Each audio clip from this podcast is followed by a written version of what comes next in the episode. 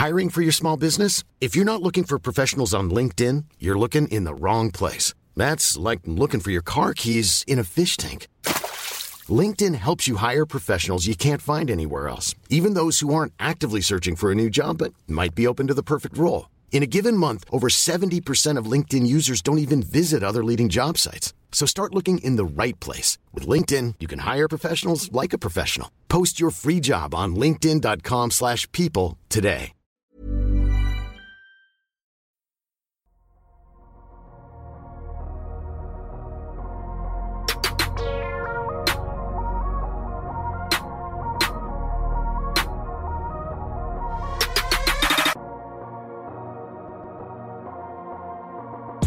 Salut tout le monde, c'est l'équipe de Dunk Hebdo. On a un petit peu de retard, effectivement, excusez-nous. On sort du boulot, on arrive chez nous, mais on va réagir à tout ce qui vient de se passer. Il se passait plein de choses d'un coup là.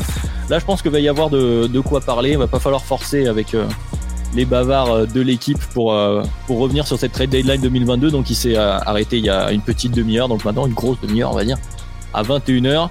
Euh, déjà, comment allez-vous, euh, messieurs? Comment vous avez vécu cette journée là, ceux qui arrivent Fatigué, je vois Tom par exemple. Ouais, ouais, dure journée au boulot. Il y a une vie à côté de l'NBA et à côté de Twitter. Dure journée, des nuits courtes en ce moment, mais bon. Écoute, hein, c'est un peu le, le folklore. Hein, la trade deadline, c'est euh, un des jours euh, les plus passionnants. Et puis, content que ça soit terminé, puisqu'il y a eu la fin de certains feuilletons. Et on va enfin pouvoir parler basket jusqu'à la fin de la saison, puisqu'il n'y a plus de modifications possibles dans les effectifs, mis à part les buyouts. Oh, c'est pas parce qu'il y a plus de modifications qu'il y a plus de drama, Tom. Je te trouve bien optimiste. Et en parlant de drama, l'expert des grands débats, c'est Ilias. Comment il va, Ilias? Bah écoute, plutôt pas mal. Euh, une journée de, de, télétravail qui s'est conclue par euh, un dernier euh, un dernier appel client euh, et euh, pile au moment où je, je ferme mon PC, j'apprends qu'on reçoit euh, ce, ce, bon vieux Marvin Bagley, troisième du nom. pour pas grand chose finalement, donc c'est des joueurs comme Trey Lights et, et euh, l'immonde Josh Jackson qui sont impliqués dans le, dans le trade. Donc, euh... ça commence, ça commence. Garde, garde, des billes, garde des billes. Euh, Madiane, toi, comment tu vas ce soir? Ah moi, je me suis bien amusé. Euh, franchement, euh, moi, je regardais tous les tweets. Euh, en plus, euh, le, le, principal, le, gros plat de résistance est tombé vraiment euh, pile à l'heure du repas, quasiment euh, pour moi. Donc, c'était pas mal. 19h15. Ouais. C'est un vieux le mec. Hein. ouais. Ça, ah, joue, ça, joue, sur les heures de repas, ça y est, c'est parti. on commence à dire bonjour, là il y a du monde qui arrive, la belette, salut, on euh, serait, Festival, tout ça. On serait, on serait vendredi là, on serait vendredi là, euh, Madiane il serait devant Talassa. on, on, en, on en est là, on en est là. il y a, il y a l'Oxy, euh, il y a l'Oxyman, c'est ça? L'Oxyvald, enfin VLD, l'Oxy VLD, il y a Off Mentality 69 qui dit Ilias le GOAT, donc déjà t'as des, as ah. des grands fans, euh, Ilias. Ah, bah écoute. Euh, un, un, un, bonjour à, à, tous mes euh, à tous mes supporters. le FC le FC Elias est nombreux, voilà. Avant de commencer à s'éparpiller dans le FC Elias des Space Twitter et des émissions de France 3 le vendredi soir, euh, je vous propose qu'on attaque parce qu'il y a quand même pas mal de choses à dire. Puis euh, nous connaissant, on va pouvoir y aller. Euh, on peut quand même réagir déjà aux, aux trades qui ont eu lieu euh, peut-être un peu plus tôt parce qu'on n'a pas eu l'occasion euh, d'en parler dans le, le dernier podcast puisqu'ils sont tombés après l'enregistrement. Euh, ça a commencé à allumer la mèche, notamment euh, côté Portland, euh, avec donc le départ de donc Powell Covington aux Clippers pour récupérer donc tout le paquet à base de Bledsoe, de Justice Winslow, Keyon Johnson. Et derrière, il y a aussi eu le trade, le gros trade de Portland quand même qui fait le ménage avec CJ McCollum qui s'en va. Donc fin de l'ère Lillard McCollum. McCollum, Tony Snell et Larry Nance contre un package qui rebougera un peu plus tard, on va pouvoir en parler, mais à la base avec Josh Hart, euh, Nickel Alexander Walker, Satoransky, des tours de draft et euh, le fameux Didi Louzada. Alors, bilan Portland, euh, je te vois hocher la tête Tom, euh, on en a beaucoup parlé entre nous, on se demandait un petit peu s'ils allaient continuer de bouger, ce que ça voulait dire tout ça. A priori, c'est on arrête Lillard McCollum, mais on va rester avec Lillard et on va essayer de voir quelque chose à partir de l'été prochain. Ouais, c'est ça. Après, je, je comprends, euh, je comprends les différents moves qu'ils ont essayé de faire.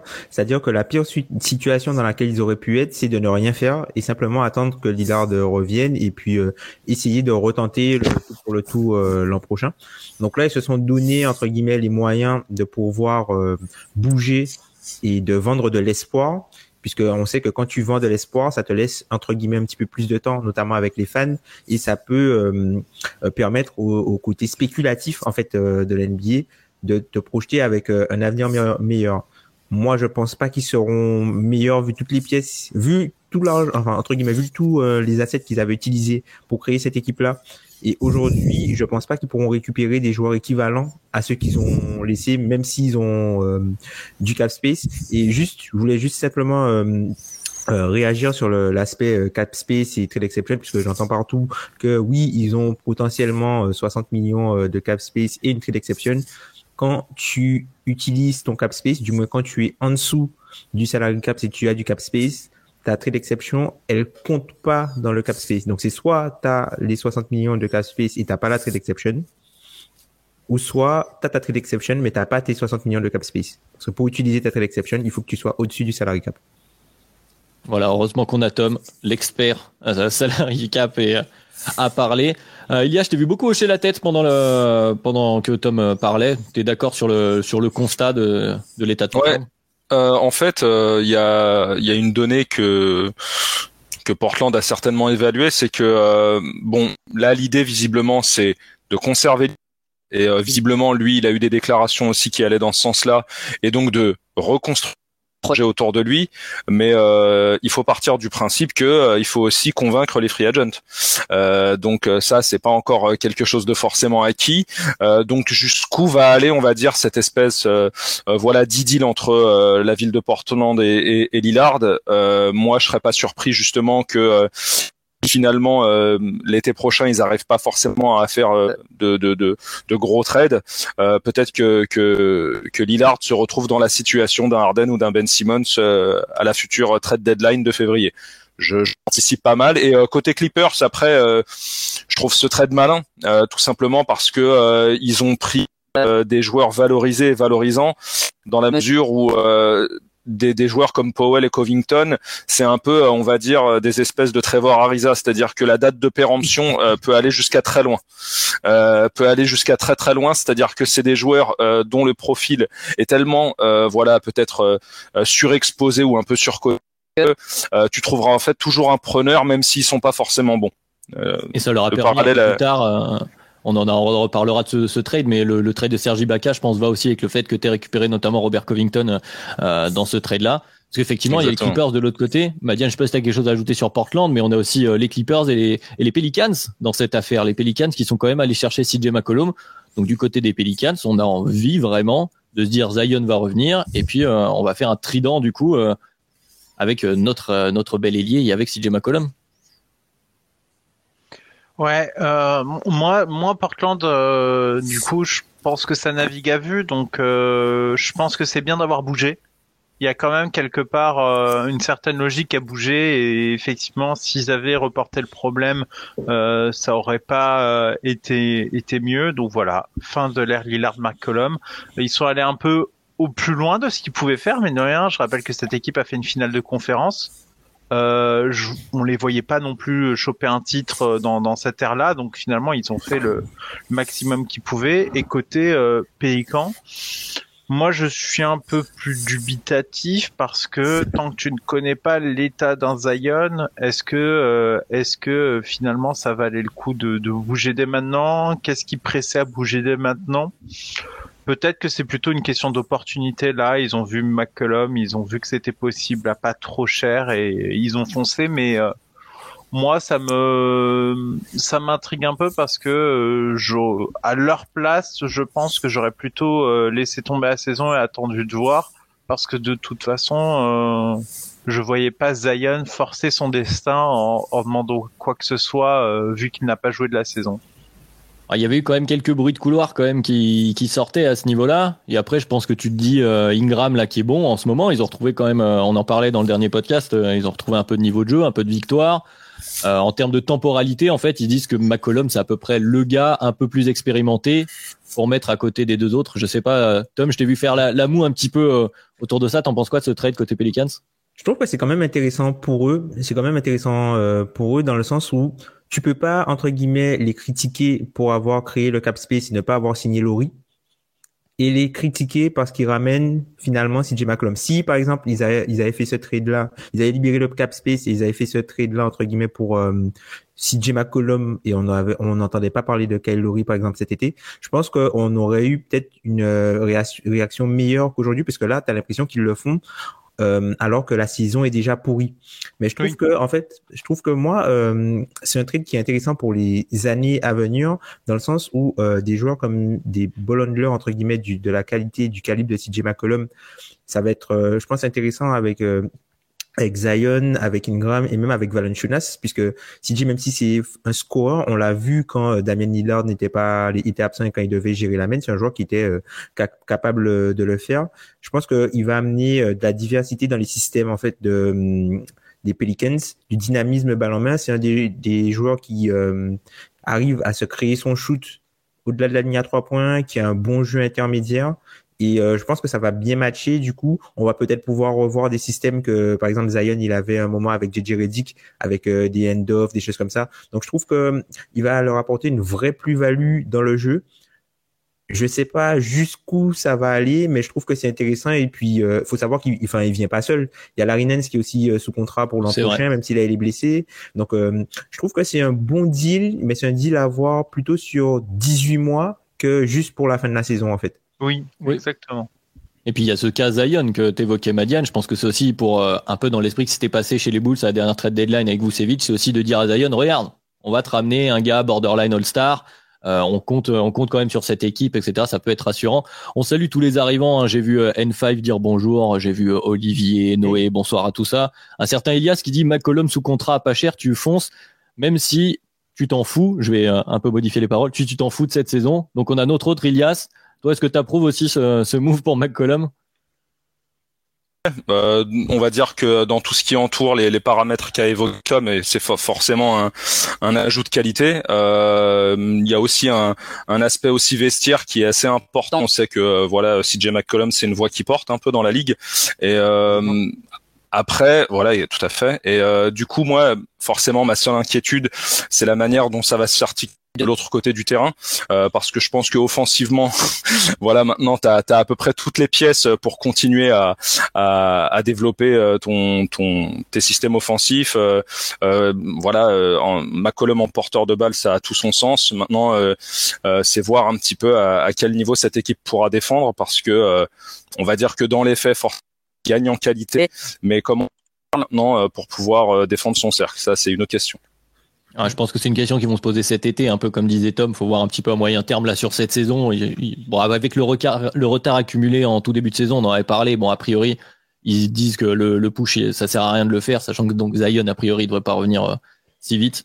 Donc euh, voilà. Donc ça c'est le pari, euh, le pari du côté des Pelicans. une autre équipe qui a bougé, puisqu'il y a eu beaucoup beaucoup de mouvements. Et comme je viens d'arriver, le temps de digérer c'est un peu compliqué. C'est les Kings qui ont beaucoup bougé quand même, qui ont allumé une mèche notamment du coup euh, qui ont commencé avec le fameux trade autour de euh, Domantas Sabonis, Sabonis des Pacers, donc qui, qui arrive à Sacramento avec euh, Jérémy Lamb et un autre Jérémy Lamb dans le premier tweet de Wojnarowski d'ailleurs, il avait cité deux fois Jérémy Lamb, mais c'était bien Justin Holiday qui arrivait contre. Et là, aux grandes dames des fans de Sacramento, s'il y en a dans le dans le chat, euh, respect à vous. Je sais que la plupart étaient tristes du départ de Tyrese Halliburton, du coup dans ce trade qui rejoint les Pacers, avec le fameux Buddy Hield, le fameux Buddy qui, qui, était potentiellement dans le trade euh, chez les Lakers euh, l'été dernier et qui pourrait, enfin, qui avait, il y avait des rumeurs comme quoi il pouvait rebouger finalement, c'est pas le cas.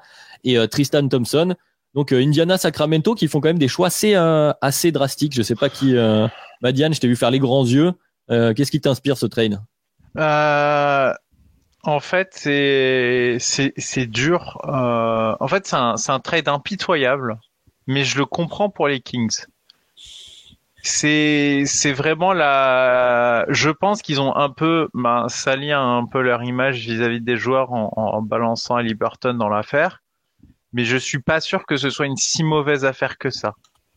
Disons que si leur valeur, enfin leur objectif est de redevenir crédible à court terme euh, sportivement en réussissant enfin à accrocher quelque chose euh, de convenable play-in slash play-off.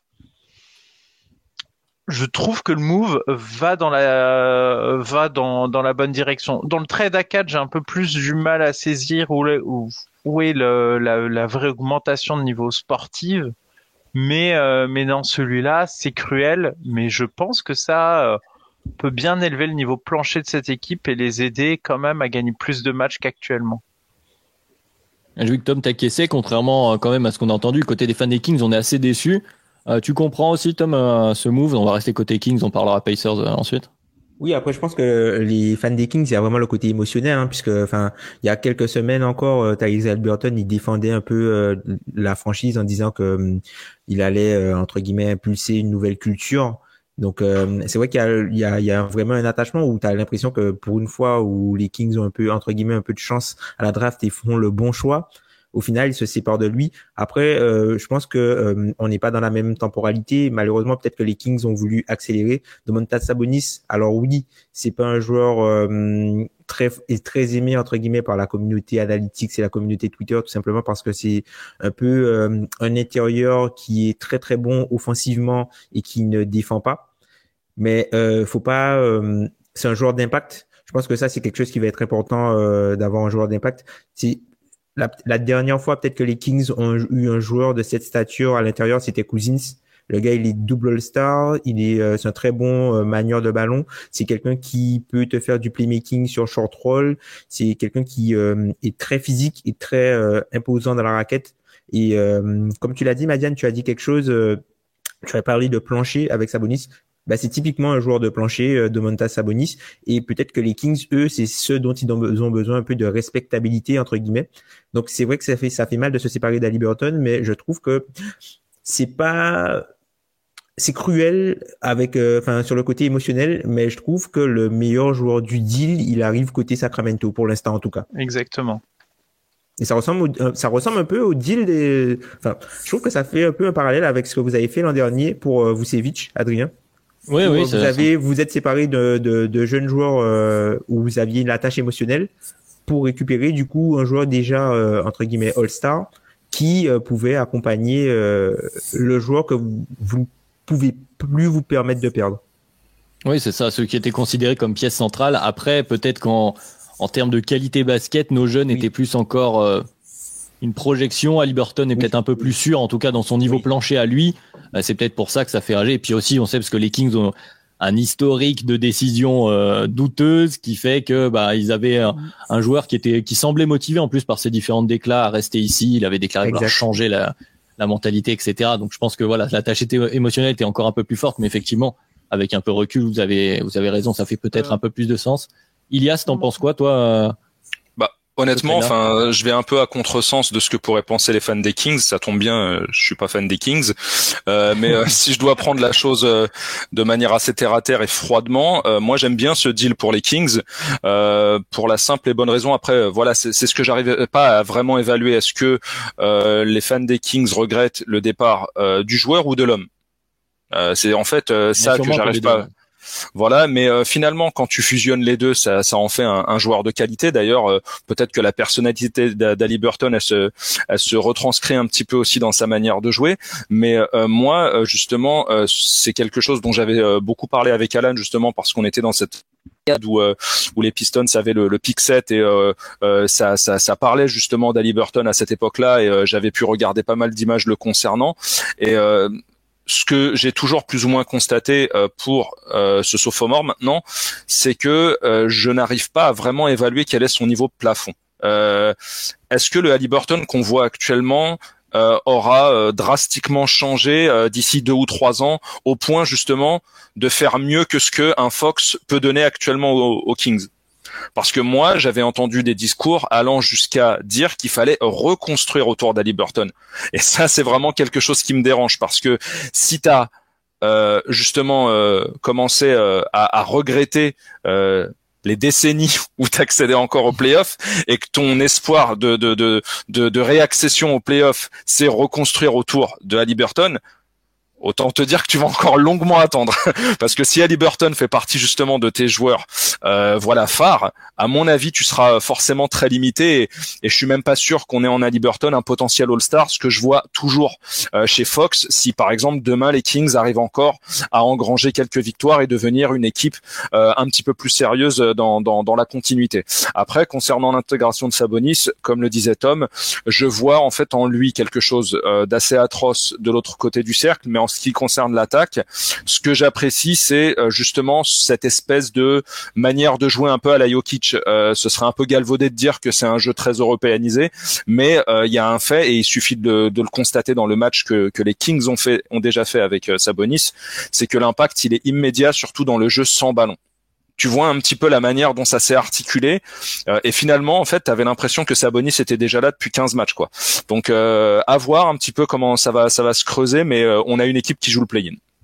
À Sabonis, c'était un peu, j'ai l'impression, a pris tout de suite le rôle qu'ils avaient voulu donner à Bagley, en fait, à la base. Et du coup, avec son talent offensif et sa, son plus de naturel, il a réussi à s'intégrer. Ouais, Ils espéraient peut-être de Bagley un peu plus de, de protection de cercle, chose qu'ils n'ont pas eu. Donc, je ils sont pas dépaysés. ouais, non, mais je parlais de, de, rôle dans le système offensif et je pense que c'est pour ça que ça a aidé. Ils ont projeté là-dedans. Ils se sont dit bon, le Paris Bagley marche pas. On a quand même un profil offensif qui peut fonctionner avec. C'est ce qu'ils voulaient construire autour de Fox et ça fait sens comme ça. Je lis N5 qui nous dit un, qui nous donne un commentaire qui est, euh, qui est assez intéressant, qui dit que lui, son problème dans ce deal, c'est plus euh, l'asset Buddy Hield euh, qui part. Parce que là, on a parlé, euh, donc tu es un des deux pièces qui ont fait le plus parler. Donc Sabonis qui va beaucoup jouer du coup à Sacramento, à Liberton qui fait mal au, au cœur des fans de Sacramento. Mais il y a Buddy Hill quand même qui part. Buddy Hill qu'on avait évoqué dans pas mal de podcasts comme euh, potentiel cible pour les contenders parce qu'on est sur un excellent shooter à trois points. Il faut le rappeler hein, parce que peu de gens, enfin pas assez de gens peut-être regardent les Kings, mais Buddy Hill est, un pyromane, un des meilleurs pyromanes de cette ligue derrière la ligne. Euh, donc un profil qui aurait pu être intéressant et finalement qui se retrouve à Indiana. On avait entendu des rumeurs comme quoi il pourrait partir. Donc les Kings lâchent peut-être leur asset avec le plus de valeur dans ce deal-là. Est-ce que c'est peut-être pas là le, vrai problème plus que Tyrese à Liberton si c'est pour gagner maintenant, c'est peut-être la partie du move où on peut discuter. Mais est-ce que tu, tu aurais réussi à, à convaincre finalement euh, les Pacers de lâcher Sabonis à moins? Ça aurait pu être beaucoup plus tendu et, et et donc je peux comprendre parce qu'ils avaient déjà essayé de l'échanger cet été. Il est pas non plus sur sa meilleure saison. Euh, je me souviens que quand j'avais regardé un peu ce qu'il faisait cette année euh, de mémoire, c'était pas, c'était moins il était flamboyant. Un délicatesse avec euh, son adresse en tout cas. Ouais, c'était moins flamboyant que ce qu'il avait pu être euh, les, les deux saisons précédentes. Donc je peux comprendre. Globalement, dans son apport, euh, il lit du niveau d'un titulaire moyen à son poste en NBA hein, à date. Il n'est pas non plus, c'est c'est pas un joueur, un gros espoir au niveau de l'âge. C'est pas quelqu'un que tu vas développer. C'est un titulaire de NBA, euh, tout ce qu'il y a de plus classique. Alors oui, il y avait des avantages à le garder, mais euh, mais l'envoyer dans ce package, si c'était ce qu'il fallait faire pour convaincre Diana, moi ça me choque pas du tout. Après, c'est vrai que ce move-là, je trouve que pour Hild, il faut le rattacher avec ce qu'ils ont fait après en récupérant du coup Dante DiVincenzo, qui semble pour moi être euh, du coup le remplaçant entre guillemets, ou là où par exemple le remplaçant de Hild théoriquement, ça va être euh, Justin Holiday ou du moins le combo Justin Holiday euh, Lamb. Et du coup, le joueur qui prendrait dans le projet la place d'Ali Burton serait Dante DiVincenzo, sachant que les Kings avaient déjà essayé au moment du, du trade inventé de Bogdanovic euh, au Bucks. Ah oui, c'est vrai. Donc, il l'aimait déjà, il l'aimait peut-être déjà et euh, donc peut-être que c'est lui en fait qui euh, pourrait répondre à la question, même si aujourd'hui, même si c'est un joueur qui est profilé entre guillemets euh, shooter, scorer, est, très loin euh, du niveau scoring de Buddy en tout cas. Et on va pouvoir parler du coup de Buddy en, en parlant d'une autre équipe, mais avant de faire la transition, je voudrais vous citer une question d'un certain Benjamin Ringuet euh, qui vient de ah. parler dans le chat. alors évidemment, pour ceux qui l'auraient pas compris, c'est Ben euh, de, Keblo qui est là et qui nous demande est-ce que ce n'est pas sous-estimer l'aspect culture de se séparer d'un mec qui voulait être là? Donc on parle évidemment de, de Tyrese Halliburton. La fameuse question, la maraude de la culture alors, peut s'inspirer. je vais, je vais déjà dire un truc de très mauvaise foi. La, la culture et avoir un mec qui a envie de venir là, ça t'a fait pas drafter Lucas Doncic parce que Bagley a dit qu'il voulait venir là. Donc, moi, moi je m'en fous à titre perso, je m'en fous. Je peux comprendre. En fait, ce que je dis, c'est que tu abîmes ton image notamment vis-à-vis des joueurs que tu voudras signer plus tard dans cette affaire parce que le joueur est très triste, parce que tu, mais il y a un moment, enfin, euh, c'est Joe Ingles qui le qui le rappelait, hein, c'est du business à un moment et des deux côtés. Quand Harden force son trade, on en parlera plus tard. euh, c'est aussi un joueur qui fait sa franchise alors qu'il avait fait des efforts pour le récupérer. Bon, la franchise s'en sort pas trop mal au final, mais voilà. Euh, moi, je, je, moi, je comprends. Enfin, en tout cas, c'est ce que j'ai dit. C'est dur pour le joueur, mais euh, ton objectif, c'est d'être meilleur à court terme. Donc, euh, le s'en débarrasser, c'était, c'était ce qui avait le plus de valeur dans un trade et ce qui était le plus susceptible d'intéresser Indiana. Et puis on- quand on parle culture, c'est un sujet qu'on avait un peu abordé quand on parlait des grands et des petits marchés, de l'attractivité des équipes. Souvent le terme de culture, qu'on associe parfois au hit, d'ailleurs tiens on salue Alan qui, qui nous rejoindra peut-être un peu plus tard, euh, il est surtout dû aussi aux performances récentes sportives. Alors récent, ça dépend jusqu'où tu étends la, la durée, mais euh, la, la vision qu'avaient euh, par exemple les, les Nets, pour reprendre, qui réussissent à signer euh, donc euh, Kevin Durant, euh, Kyrie Irving, un certain James Harden, on reviendra là-dessus pendant un temps. Bon, euh, tu reviens 5 ou 10 ans en arrière, les Nets c'était une c'était de la loose. Donc euh, si tu considères côté Sacramento qu'avec Fox et Sabonis, tu vas recréer une dynamique qui va te permettre euh, d'être compétitif sportivement, bon, la culture enfin l'image culturelle qu'auraient les Kings sera plus jugée là-dessus que sur bon, oui, tu auras lâché à Liberton en saison 2, enfin je pense. Je vais faire un petit peu euh, le, le pisse froid, mais moi honnêtement, euh, la, la, la culture, ça a pas plus de sens que les valeurs en fait dans le sport. Euh, je parle au, au, au, au sens de la franchise, je parle. Pour moi, en fait, euh, euh, tout ça, c'est régulé par le marché. Euh, quand tu gères une franchise encore plus en NBA, euh, tu, tu, tu, tu n'agis jamais avec ton cœur. ça n'existe pas. Sinon, Isaiah Thomas euh, aurait jamais été tradé contre Kyrie Irving si ça valait pas le coup pour les Celtics. Donc, enfin, c'est c'est pas forcément quelque chose au- auquel je crois. Euh, donc euh, là, euh, je pense pas que ce soit une question de culture euh, pour les Kings. Je pense qu'ils ont fait le deal qui pensait être juste euh, sportivement parlant pour eux. Et euh, moi, dans les faits, euh, j'y vois pas de, de contre-indication.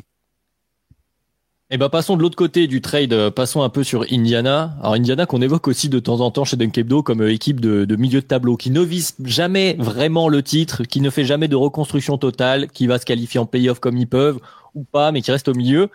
Là, on a eu des deals très Indiana Pacers au final, même si Oui, c'est ce que j'allais dire. Voilà. Même si au final, sur ta, ta rotation arrière, on avait un peu évoqué, il y a du changement puisque on n'a pas parlé de ce trade qui avait eu lieu entre euh, donc euh, celui euh, de Portland et des Clippers et celui qu'on vient d'évoquer avec Sacramento, c'est celui de Caris Levert.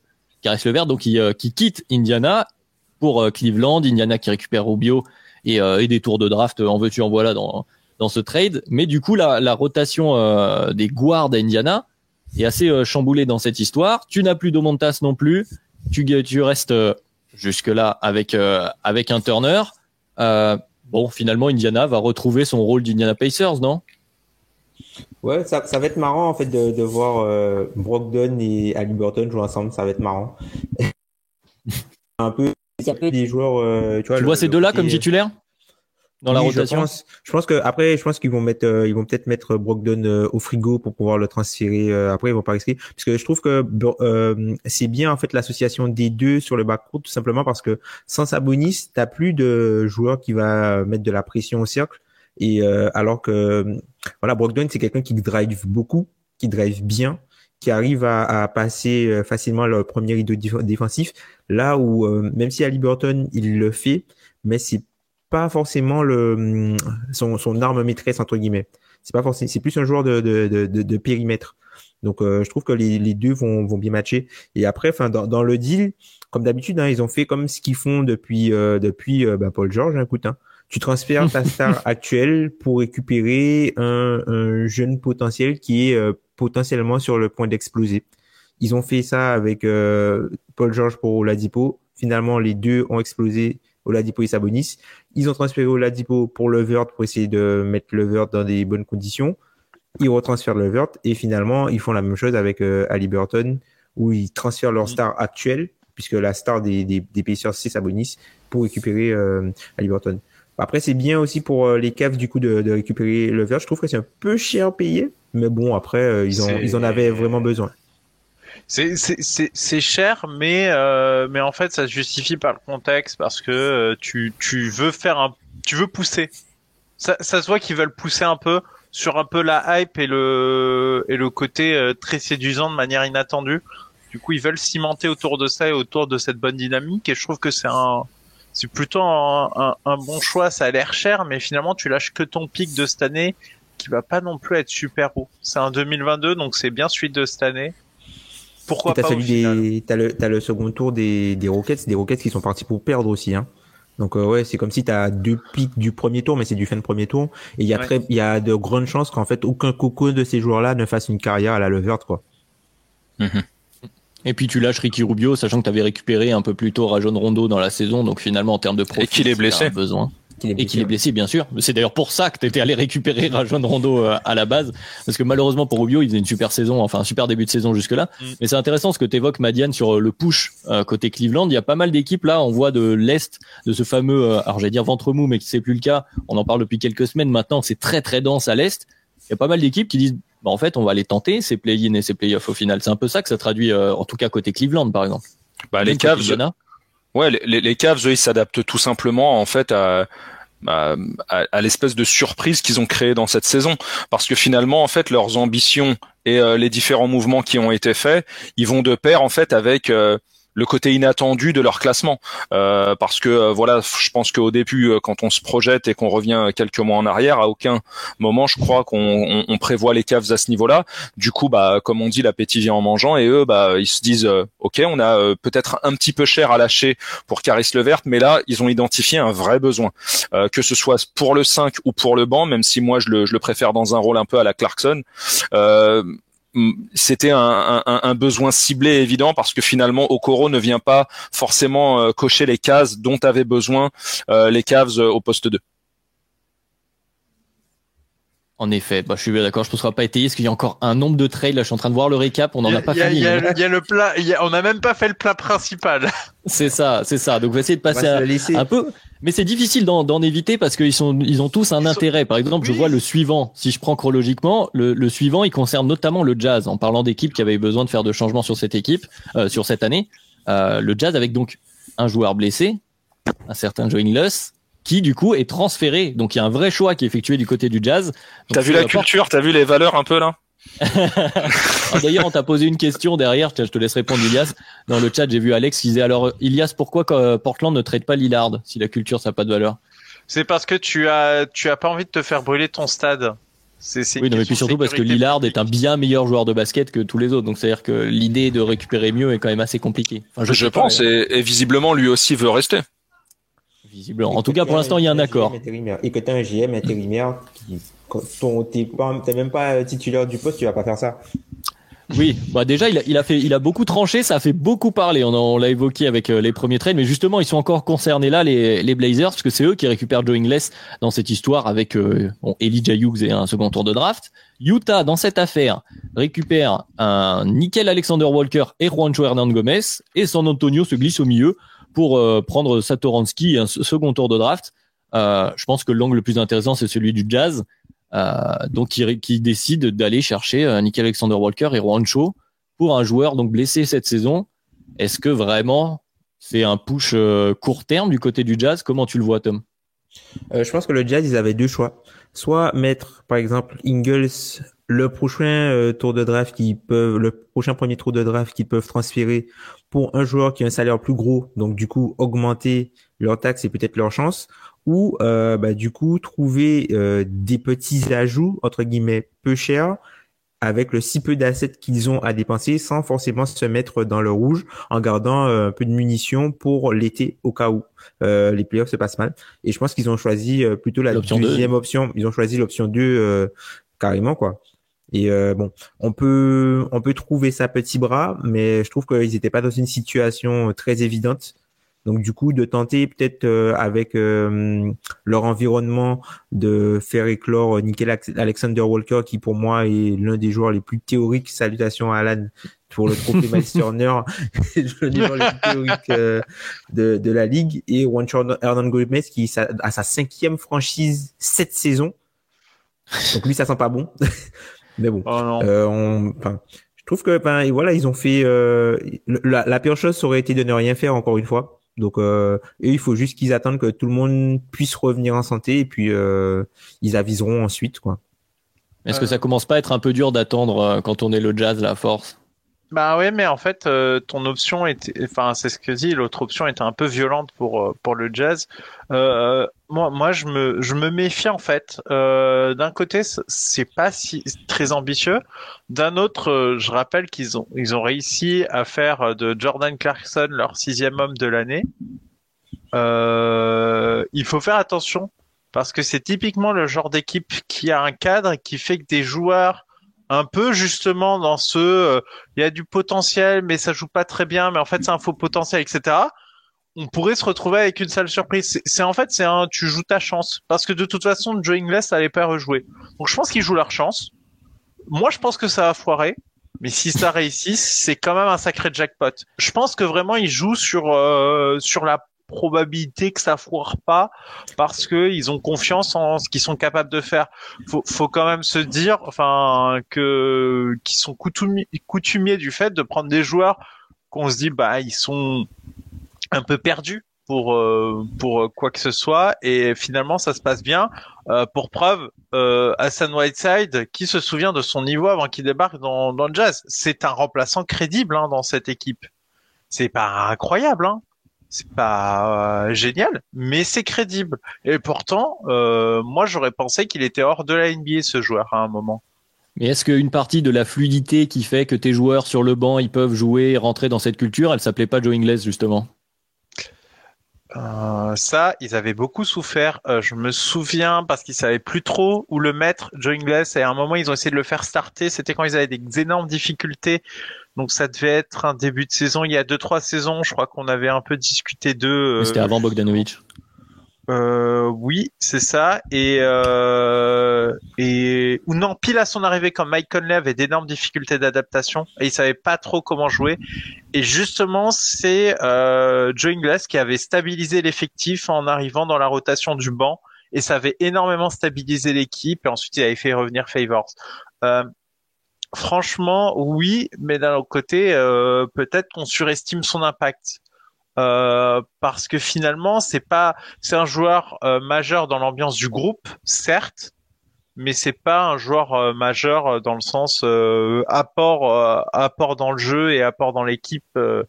c'était, ça devenait de plus en plus compliqué, je trouvais pour lui de trouver sens, notamment quand il y avait vraiment des gros ailiers qui jouaient en face.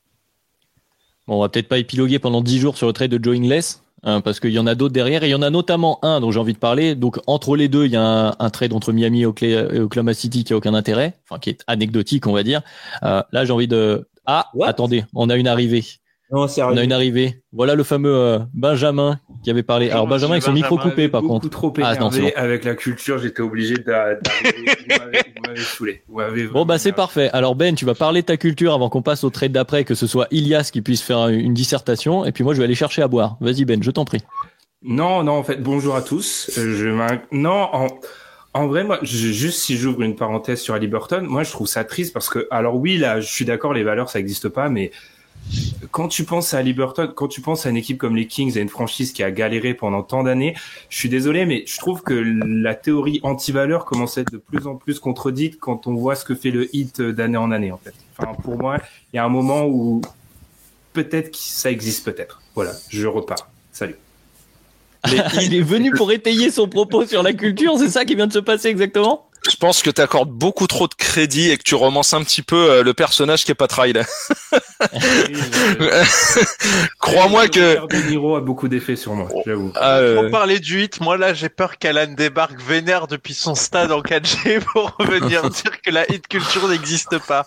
Non, je vous laisse continuer votre fil. C'était, c'était très très bien. C'est vraiment très bien. Alors, on remercie le chef pour son passage, du coup, euh, qui a été salué à côté. Alors, justement, on voulait enchaîner sur un autre trade. Euh, Elias, je je voulais vais te redonner rester, la... hein. Je vous annonce, je vais rester. Mais, euh, Ah, mais tu peux rester. Tu peux, Euh, avec sûr. grand plaisir. Avec grand plaisir. En plus, là, il va y avoir des, on va entrer dans le, dans le gratin des, des trades, là, au fur et à mesure. là c'est le menu fretin là. C'est ça, ça arrive, ça arrive. Je, vous- ça. je vous ai laissé les Kings et les Pels. C'est vraiment. Ah non, mais les, les- attends, les Kings, les Kings, on n'a pas tout à fait fini parce que là, ils vont être concernés, euh, notamment. Mais donc, Ilias, bon, vous l'aurez compris, c'est le fameux trade à quatre équipes euh, entre donc les Clippers qui récupèrent Roger Leyer, Rodney Hood. Bon, il y a beaucoup de, de, de prises de parti dans les trades qui sont là pour équilibrer les salaires aussi, hein, mais c'est surtout l'arrivée de Marvin Bagley à Détroit, donc euh, Ilias, le pari Marvin Bagley par les Pistons, Milwaukee qui dans cette affaire se glisse, on l'avait évoqué pour récupérer Sergi Baca et des second tours de draft et euh, de l'argent, et Sacramento, ça c'est Tom qui en avait parlé, qui récupère euh, DiVincenzo, Josh Jackson et Trey. Euh, bon, D'abord Elias, j'ai envie d'avoir ton point de vue sur ce pari euh, Marvin Bagley, donc qui n'a pas fonctionné du côté des Kings, qui ont décidé de partir côté Sabonis. Euh, du côté des trois, par contre, on se dit que on a la possibilité de le tenter, au moins ce pari de voir. c'est ça, disons que tu seras pas forcément perdant quoi. Enfin, euh, vu les pièces que tu as lâchées que sont euh, et, et Josh Jackson, tu vas tenter de relancer ce qui était euh, il y a encore pas si longtemps un, numéro 2 de draft. Euh, D'ailleurs, euh, on repense évidemment à Luka Doncic, Euh, mais euh, en même temps, tu viens aussi combler euh, un problème qui est euh, récurrent euh, chez les Pistons depuis maintenant plusieurs mois. C'est on a beau eu empiler les, les, les, les intérieurs, on en a toujours pas réussi à en trouver un qui faisait plus de 2 mètres. Donc maintenant, c'est quelque chose de fait, c'est solutionné. Donc étant donné que tu es dans ton processus de construction et que voilà quelque chose me dit que dans un monde idéal, euh, Kate Cunningham aura un, partenaire de pick and roll plus intéressant avec Bagley plutôt qu'avec euh, Trey. Euh, je me dis que euh, ça, reste quelque chose de tentant. D'ailleurs, moi, je voulais le faire déjà il y a bien des semaines. Maintenant, tout, le, tout était de savoir ce qu'on allait lâcher pour. Finalement, bah, ça représente pas grand-chose. Donc, je suis, plutôt satisfait à ce niveau-là. Donc, maintenant, à voir un peu comment va s'intégrer Bagley, mais le, le pari se tente en tout cas. J'ai vu euh, que ça avait illuminé un peu ton visage, Tom, aussi, cette idée euh, de tenter euh, Bagley. Il te plaît ce, ce trade aussi pour, du point de vue des trois? Oh, moi, ça va être marrant euh, avec euh, Bagley et Stewart dans la raquette. Ça va être un peu énergique. Moins de Josh Jackson, plus de Saben Lee. Oui, on veut voir ça à Détroit avec euh, Kate Cunningham. Ah bah, justement, D'ailleurs, euh, euh, Lee fait partie des chouchous de- Tom. Stewart. Alors non, Ouais. on ne refait plus, je ne refais plus jamais ça. Et bon, je veux plus en parler de ce joueur. Ouais, alors pour ceux qui n'ont pas suivi, il y a un podcast il y a quelques semaines où on avait fait, je sais pas, un quart d'heure, je crois, sur Isaiah Stewart, un grand débat sur le profil d'Isaiah Stewart. C'était dans les previews. Ah, c'était dans les previews. Oui, C'était dans le profil type de, du, jeune pivot. Enfin bon, on va pas réouvrir cette parenthèse maintenant. Il y a, il y a un traumatisme. On l'a vu euh, chez Madiane tout de suite. Ça, ça a Que- répondu. Que Dieu nous pardonne. Alors, on, voit que, que c'est tard en semaine hein, déjà là. On, on a le, le rire facile. Donc bon, là on a le, le point de vue des trois sur ce trade. Euh, les autres pièces intéressantes, on a évoqué rapidement Sacramento avec euh, Di Vincenzo, donc euh, pour euh, le côté arrière, et Milwaukee qui va récupérer Sergi Baca. Euh, Est-ce qu'il va vraiment jouer? Est-ce qu'il a la possibilité de jouer, de soulager des minutes de Bobby Portis? Parce que côté Milwaukee, on voit beaucoup Bobby Portis, que j'aime beaucoup personnellement, mais on voit peut-être un peu trop de Bobby Portis. Moi, Ibaka, moi, j'ai abandonné l'été dernier. Franchement, je sais pas, je sais plus qui est le joueur. Enfin, j'ai vu beaucoup de réactions sur Twitter en passant rapidement hein, dans la journée sur Ah, c'est une bonne pioche. C'est une bonne pioche en 2017, mais là, euh, C'est Le fameux profil. euh, Non mais en plus, je me suis dit, alors voilà, c'est j'ai exactement eu la première réaction, c'est une bonne pioche. Ensuite, j'ai branché mes neurones, je me suis dit, mais attends, il fait quoi cette année déjà? Et puis voilà. Du coup, je me suis dit, ah, c'est peut-être pas tant une bonne pioche que ça. Et justement, en fait, ça m'avait surpris qu'ils réussissent à le récupérer aussi facilement parce que je surestimais l'impact qu'il pouvait avoir. Cette année, c'est pas vraiment la même mayonnaise et je pense qu'il commence à passer la, date limite de consommation. Alors peut-être qu'il peut se relancer, mais franchement, c'est pas euh, pour le peu que je l'ai vu faire cette année, ça m'a pas vraiment transcendé et je suis euh, plus si certain que ce soit une aussi bonne pioche que lors de ma première impression. Bah, Après, c'est peut-être pour euh, par des passages par intermittence. Hein. On l'a on l'a parlé là, c'est qu'il joue beaucoup parce que euh, Brook Lopez est, est donc euh, out euh, pour le pour le moment blessé. Que du coup, tu vois beaucoup de Bobby Portis, beaucoup de séances Giannis pivot. Alors ça nous plaît un peu chez Dunk Hebdo parce qu'on a souvent parlé de ce cas de Giannis au poste de pivot, mais peut-être que du côté des euh, des Bucks, on se dit bon, euh, il est 5 5 6 minutes de temps en temps avec euh, avec Ibaka comme rim protector entre guillemets dans ce rôle-là. C'est peut-être ça l'ambition en tout cas de ce trade-là. Tu perds pas grand-chose avec Dante DiVincenzo de toute façon. Non, non, il... et puis il fait, il fera, il fera à mon avis quand même la rotation. Je suis pas forcément d'accord avec le fait que tu perds pas grand chose avec euh, Dante DiVincenzo, tout Mm. simplement parce que ça met énormément de pression sur Grayson Allen, ton ami. Et en fait, euh, t'as, en fait derrière lui, t'as, t'as quasiment rien puisque Rodney Hood y part aussi. Donc, euh, tu es obligé de compter sur Grayson Allen. Et je sais pas à quel point ça peut être viable en fait euh, en playoff. Et du coup, pour Ibaka, on a vu que même au niveau des Clippers, hein, les Clippers qui sont euh, dans le soit t'es petit et tu manies le ballon, soit t'es un ailier et soit t'es un, un, un, pivot entre guillemets à l'intérieur. Ben, en fait, il passait euh, très loin dans la rotation, hein, euh, Ibaka. Il était derrière Zubac, il était derrière Hartenstein. T'avais des minutes d'Amir Kofé en, en poste 5 et tout ça. Enfin, et lui, il voyait pas, il voyait quasiment pas le terrain. Donc euh, là, on est vraiment sur euh, de la théorie avec euh, Serge Ibaka. Alors peut-être qu'il il aura besoin peut-être d'être mieux reposé, d'être mis au frais entre guillemets pour euh, se pour reposer son dos et euh, on va compter sur lui juste pour les playoffs. Et c'est peut-être aussi euh, le signe que Brook Lopez ne va pas revenir tout de suite, tout de suite. Seul petit truc avec euh, Ibaka, c'est peut-être depuis qu'il a quitté Orlando. Ouais, et en tout cas depuis peut-être la pige au Raptors, ça va être la seule fois. Bah, en gros, je parle des Clippers. On va pas lui demander d'être l'encre défensive quand il sera sur le terrain, parce qu'il y a, il y a Giannis, donc ça peut lui ôter un petit peu de poids. Là où, enfin, quand dans l'idéal aux Clippers, on lui demandait de protéger la raquette comme en 2014. Et ça, maintenant, c'est une certitude, il peut plus le faire. Mais là, oui. si on lui demande un rôle un peu plus adapté, je sais pas, je, reste, je pars pessimiste hein, quand même, perso. Quand je pense à Ibaka, moi, je pense euh, pas forcément à l'aspect Bucks. Et en fait, euh, je, je, repense justement à sa période Clippers, où on avait tendance, en fait, à fantasmer absolument tout euh, le supporting cast de Paul George et Kawhi. Euh, je me rappelle que quand euh, ils ont obtenu bah, Paul George et Kawhi, on avait tendance à côté des joueurs comme Lou Williams, comme Pat Bev, comme euh, Montrezarel. Euh, après, il y a Ibaka qui est arrivé et ensuite il y a eu Rajon Rondo et compagnie. Et finalement, celui sur lequel on comptait le moins et qui avait été coupé et qui finalement aujourd'hui est totalement intégré, c'est Reggie Jackson. Reggie, ouais. Donc euh, il est il est vraiment euh, sorti un petit peu de nulle part. Euh, après, évidemment, moi, ce qui va me tracasser, j'aime le profil, j'aime l'idée euh, Ibaka pour euh, un éventuel run des, des, des, des Bucks assez long euh, en playoff. Mais il y a forcément un truc que j'avais pas intégré tout à l'heure au moment du trade et que on... c'est effectivement son dossier médical et le fait que le mec soit complètement explosé du dos. Et euh, on sait que à cet âge-là et pour un intérieur de cette envergure, c'est vraiment très problématique. Et honnêtement, même si je lui souhaite pas, je serais, je serais même pas surpris qu'il euh, soit indisponible ou qu'il puisse pas donner les minutes escomptées. Ouais, ça va devenir compliqué. Il y a Maxime dans le chat qui nous fait une comparaison avec Blake Griffin euh, sur Ibaka.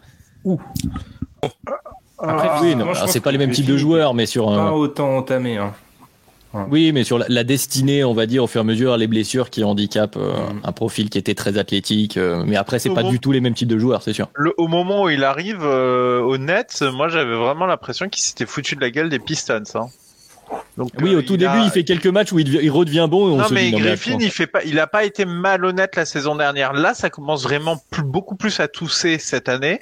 Hmm. Euh, on l'avait évoqué lors de l'épisode des trophées, mais euh, mais ah il nous a fait Kaiser Soze l'année dernière. Hein. Ah franchement j'ai pas fâché. Hein. non mais non mais si Ibaka réussit à faire quelque chose du même acabit que Black Griffin, je trouve que l'addition est superbe.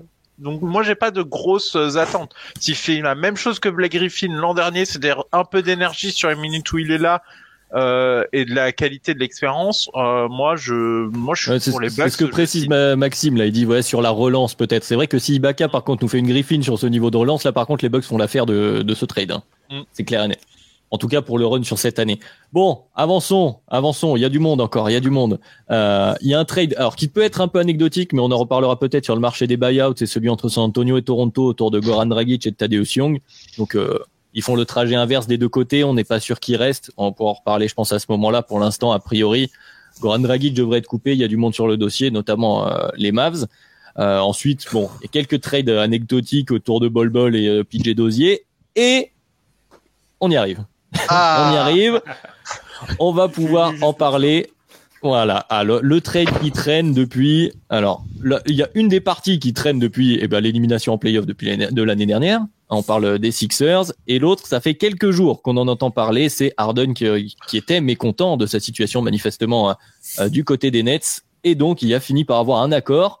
Donc, Philadelphie va récupérer James Harden en compagnie de Paul Millsap. C'est quand même à noter. Et Brooklyn a négocié un package avec Ben Simmons, Seth Curry André Drummond, des tours de draft et pas de Matisse Tibul parce qu'on l'a vu euh, glisser pendant très longtemps. Finalement, pas de Matisse Tibul qui reste à Philadelphie. Alors, je vais d'abord poser la question un peu, euh, euh, un peu tricky. Qui c'est qui gagne ce trade? Qui c'est qui s'en est mieux sorti euh, sur cette affaire? Je vois Madiane avec un petit sourire là. En fait, je pense que c'est typiquement le, genre de trade gagnant-gagnant. C'est-à-dire que les Nets se sont retrouvés dans une situation difficile vis-à-vis de la gestion du cas James Harden un peu tard. Et les mecs repartent quand même dans les bagages avec Ben Simmons, à qui on ne demandera pas du tout la même chose qu'à Philadelphie. Et ça, il faut, c'est, c'est un aspect qui, qui moi m'intéresse notamment du point de vue défensif de, les, de cette équipe-là. Et un Seth Curry qui est l'un des meilleurs shooters de cette ligue. Il porte le bon nom pour ça. Et en vrai, euh, moi je trouve que les Nets gagnent un truc, un package super intéressant qui leur convient. Qui- Ils récupèrent quand même des tours de draft, sachant qu'ils en avaient quasiment plus. Euh, donc ça reste bien.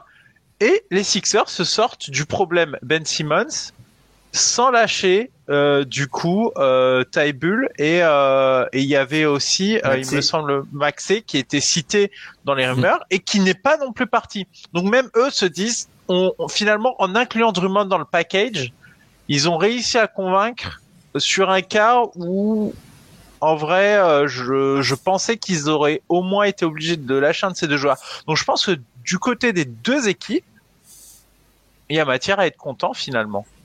Est-ce qu'on n'était pas dans un cas, euh, Ben, je vais te faire parler vu que tu es venu exprès pour ça. Est-ce qu'on n'était pas dans un cas où les deux équipes avaient finalement envie de s'auto-convaincre plus que de convaincre l'autre euh, finalement que ce trade était gagnant pour tout le monde? On n'était pas sur deux équipes coincées. Ça me gêne énormément que tu me donnes la parole parce que en, en vrai, j'y suis arrivé en dernier, donc je suis bien élevé. Normalement, ils auraient dû parler avant moi. Mais, Oh, je- mais je- t'inquiète, ils sont très bavards, ils vont trouver l'occasion. Euh, honnêtement, en fait, ce, ce trade, c'est pas qu'il me pose problème, c'est que on va toujours attendre avant de donner des gagnants et des perdants dans un trade. Ce que je pense avec celui-ci, c'est que les deux équipes s'en sortent bien vu la situation dans laquelle elles sont arrivées. Je pense, alors Nets, c'est très rapproché, hein, c'est sur 24 heures, mais en gros, quand on apprend que Harden veut partir, te retrouver avec un mec qui était All-Star, alors on l'a pas vu jouer depuis plusieurs mois, c'est un quasi miracle quand même, en plus des choix draftés, un, des, des bons, des joueurs qui peuvent contribuer à court terme sur un run de playoff, c'est du miracle. Et pour un mec comme Morey, se retrouver avec James Harden, c'est un miracle. Donc je pense qu'en fait, Madian pense à un gagnant-gagnant peut-être parce que dans les deux cas, la situation était tellement mauvaise que tu ressors un peu du chapeau quelque chose d'incroyable. Moi, je me je vu que je suis chiant, je pense aussi peut-être à la avant que la situation devienne catastrophique et c'est là où je me dis qu'en fait, je trouve que les Nets en fait s'en sortent très bien eux. Parce que la situation était peut-être limite, je vais pas dire plus catastrophique pour eux, mais les Nets sont dans une, un objectif de titre à court terme. Ils ont été construits pour ça. Et techniquement, on le dit, hein, se séparer d'un joueur de l'acabit de James Harden récemment, ça sous-entend que tu dois remodeler ou en tout cas revoir tes ambitions euh, collectives. Ils ont réussi à sortir de ce trade. Ils sont peut-être moins forts, ça sera jamais les Nets euh, flamboyants, mais en tout cas, je pense que leurs ambitions collectives ont pas totalement chuté. Donc c'est pour ça que pour moi, les Nets s'en sortent mieux. Je dis pas que les Sixers s'en sortent mal, mais je suis fasciné du fait qu'ils aient pu rebondir si vite. Je propose de continuer. Je, je prends David. Ilias, je vais te donner la parole pendant que Tom se désaltère euh, euh, sur l'aspect l'aspect terrain de ce trade, parce que je vois beaucoup de questions autour du hors terrain, autour des intérêts des uns et des autres. On, on pourra en- y revenir. Mais théoriquement, est-ce que Ilias, tu partages le constat bah, de Bagnad et de Ben hein, finalement? Complètement, mais en fait, euh, moi, pour tous ces derniers mois, j'ai pas arrêté de me ressasser, de me répéter, mais comment ils vont faire pour trouver euh, quelque chose d'équivalent ou de supérieur à Ben Simmons, sachant que tout le mindset de Moret est sur cette ligne, c'est-à-dire qu'à aucun moment l'idée c'était de brader Ben Simmons, alors que le mec sort d'une série euh, de playoffs euh, totalement désastreuse, en tout cas euh, pour l'image qu'on se faisait de lui, et qui en plus ne jouait pas. Donc en fait finalement il a fallu attendre que Harden se retrouve dans cette situation et finalement comme le disait Ben c'est une situation désespérée face à une autre situation qui était de désespéré quasiment, sachant qu'en fait la seule chose euh, qui retenait Harden visiblement selon les rapports de demander son trade, c'était l'image que les gens pouvaient se faire de lui. Donc finalement, les rapports on qui est ont été rendus publics finalement, c'était un peu bon. Exactement. Donc euh, on, voilà, on sait ce que ça vaut encore une fois, tu vois les les valeurs en NBA, le fait de préserver le secret, tu vois. Bref, et donc euh, bah le sorti les gars. Sûr. tu penses ouais. Bah écoute, c'est c'est envisageable. Et euh, du coup finalement le, le le le trade se fait et quand on repense en tout cas au cas euh, d'il y a quelques mois, euh, je, je rappelle quand même que les, les, les premiers bruits de couloir qui tournaient autour de potentielles offres pour euh, Ben Simmons, c'était des trucs venant de Portland qui pouvaient impliquer McCollum, Covington, etc. Où ça parlait de Détroit avec Jeremy Grant, Sadiq Bey et compagnie. Et aujourd'hui, Daryl Morey, a réussi à transformer ça en James. Et en fait, dans la réalité de cette saison, qui est la nôtre, c'est en fait James Harden contre Seth Curry et André Drummond. Parce que finalement, Ben Simmons ne jouait pas et Philly s'en portait plutôt bien. Et à ça, en fait, tu viens d'ajouter James Harden. Donc euh, après, voilà, finalement, euh, comme le disait Ben, euh, on n'aura que, très peu vu en fait ce, ce trio qui finalement une espèce de Warriors-like et ils auront finalement joué que 16 matchs ensemble. Et euh, bon finalement euh, on verra où mènera euh, voilà ce, ce projet Nets. Mais en tout cas on peut clairement dire que ce trio Kyrie euh, euh, KD Harden ça a été un, un sacré échec. Même si au final ça te permet de d'articuler un trade de cette de cette envergure. Et finalement euh, je trouve que dans l'absolu les Nets en, en ressortent vainqueurs. Tom, est-ce que tu as, un avis à ajouter sur le résultat de ce trade de chaque côté avant de parler maintenant des feats Parce que je vois beaucoup de commentaires sur le fit Simpson-Nets d'un côté, le fit euh, Harden avec Embiid de l'autre. Euh, pour l'instant, par rapport aux situations désespérées, toi, Tom, toi aussi, tu trouves ça un peu un miracle pour tout le monde? Moi, je suis pas, je suis pas, je suis pas d'accord avec le fait que le trade était raté. Enfin, moi, d'un point de vue spectateur, moi, j'étais passionné hein, de, de voir les mecs, les trois mecs euh, jouer ensemble. Enfin, demande à Boston si, si, demande à Boston l'an dernier. au- au- moi, j'ai bien aimé, moi, j'ai bien aimé les voir. Oui, non, mais c'est d'un point de vue spectateur. Pour moi, c'est pas un trade raté puisque j'ai eu la chance de pouvoir voir ça. J'ai eu la On l'a vu. euh, C'est le projet, c'est pas le trade. Le trade, moi, je le fais tous les jours, Tom. C'est c'est le projet en lui-même qui finalement Oui, n'est pas arrivé à son terme. Voilà. Le projet en lui-même, le trade, je le fais tous les jours. hein. Parce que je trouve que le résultat quand les trois ont Début joué, process. le, le résultat quand les trois ont joué était intéressant. Moi, je trouve que c'était intéressant. Malheureusement, ils n'ont pas joué assez. Mais simplement pour revenir euh, sur le trade, tu quittes pas Kevin Durant. Tu ne quittes pas Kevin Durant, mon gars.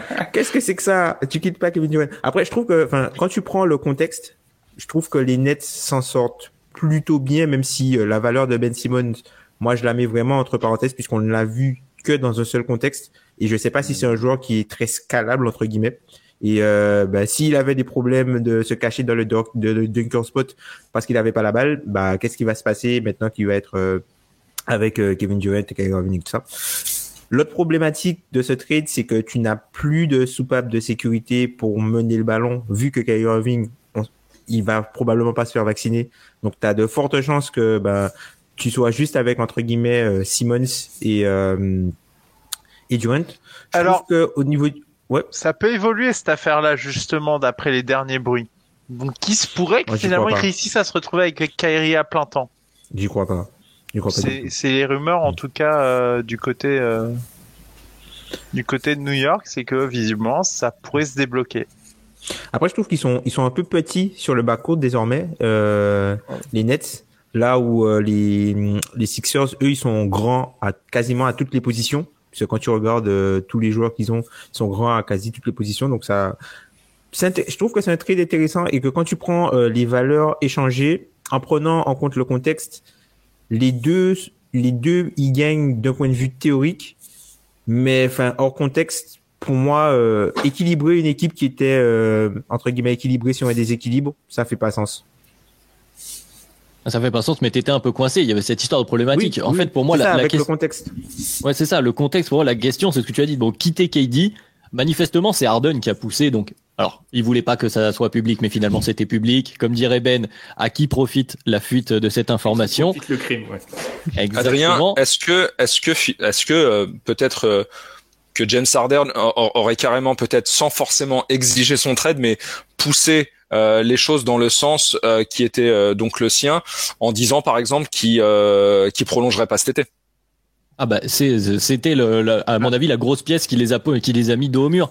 Mais la question c'est surtout on a vu passer des, des infos comme quoi James Harden aurait été déçu de en rejoignant un trio où il pensait être soulagé de la responsabilité qui lui incombait quand il était le maestro dans ses équipes précédentes, notamment dans son passage à Houston.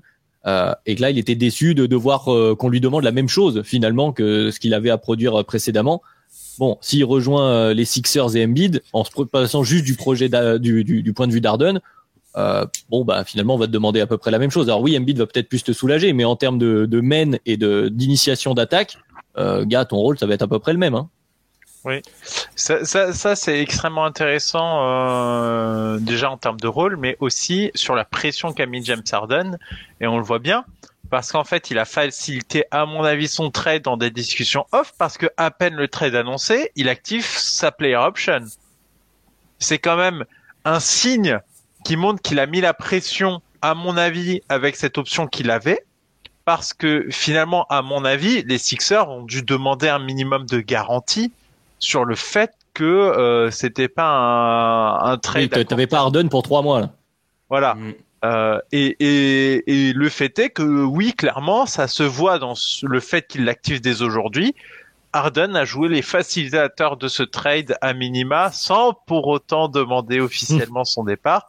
Il a, il a quand même tout fait pour partir. Euh, il a dû garantir cet aspect-là aux, aux Sixers et, et donc, euh, et donc de par ce fait, euh, oui, euh, oui, il voulait partir. Maintenant, quid de son rôle? Je, je, ne, je ne sais pas à quel point il va pas retomber dans ce qu'il ne voulait plus être.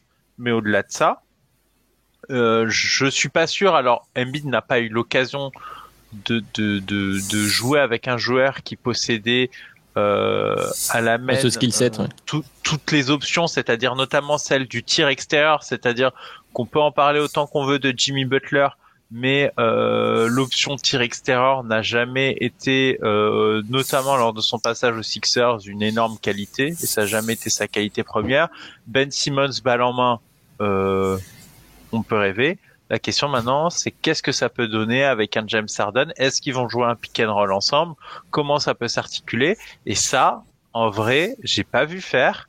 Euh, actuellement, Embiid porte pas mal la balle finalement dans, dans des initiations et il commence plutôt loin du cercle quand je le regarde jouer. Euh, c'est pas la même chose et je je sais pas à quel point en fait c'est vraiment compatible ce duo. Alors quelque part le talent est toujours compatible. Hein. C'est clairement mieux que, que ce qu'ils avaient, étant donné que Ben Simmons ne jouait pas. Mais ça me laisse euh, ça me laisse quelques doutes. Par contre, ça en enlève un. On sait comment finiront les fins de match. Il y a, je t'ai vu beaucoup hocher de la tête euh, pendant que tu viens de parler sur ce C'est intéressant ce qu'il dit parce que même si euh, le duo fait un, un, peu saliver, en vrai, dans l'absolu, et faudrait revenir jusqu'à loin derrière, peut-être même à l'époque où il pouvait jouer avec Ibaka ou avec Dwight Howard, et euh, a fortiori euh, avec un joueur comme Capella, en fait, dans les faits, Arden n'a jamais joué avec un, un, joueur du profil de Joel Embiid. Joel Embiid, c'est pas euh, un rim runner, hein, c'est pas un joueur aussi exclusif. C'est quelqu'un qui, comme l'a dit Madiam, peut euh, initier de l'attaque. Et c'est pas le il a beau être grand euh, voilà euh, athlétique et, tout ce que l'on veut c'est pas un catcheur de lob Joel Embiid. Donc faudra voir un petit peu quelle sera la capacité de l'un et de l'autre à s'adapter justement à son nouveau compère. Et honnêtement ça, ça soulève finalement autant d'interrogations que Simmons de l'autre côté chez les Nets. Mais après je pense avoir une vague idée de la manière dont pourrait être utilisé Simmons parce que en fait, tout va dépendre un petit peu de la manière dont euh, ton attaque va s'articuler. Mais je pense qu'on le verra surtout dans un poste 4-5 où il aura finalement pas trop la balle sur jeu posé, où il va pas, il va, il va surtout euh, être un facilitateur, être un poseur d'écran, un petit peu dans, dans, un rôle à la Draymond finir au cercle, évidemment, en espérant euh, justement que cette fois-ci Trae Young soit pas en dessous. Mais excusez-moi.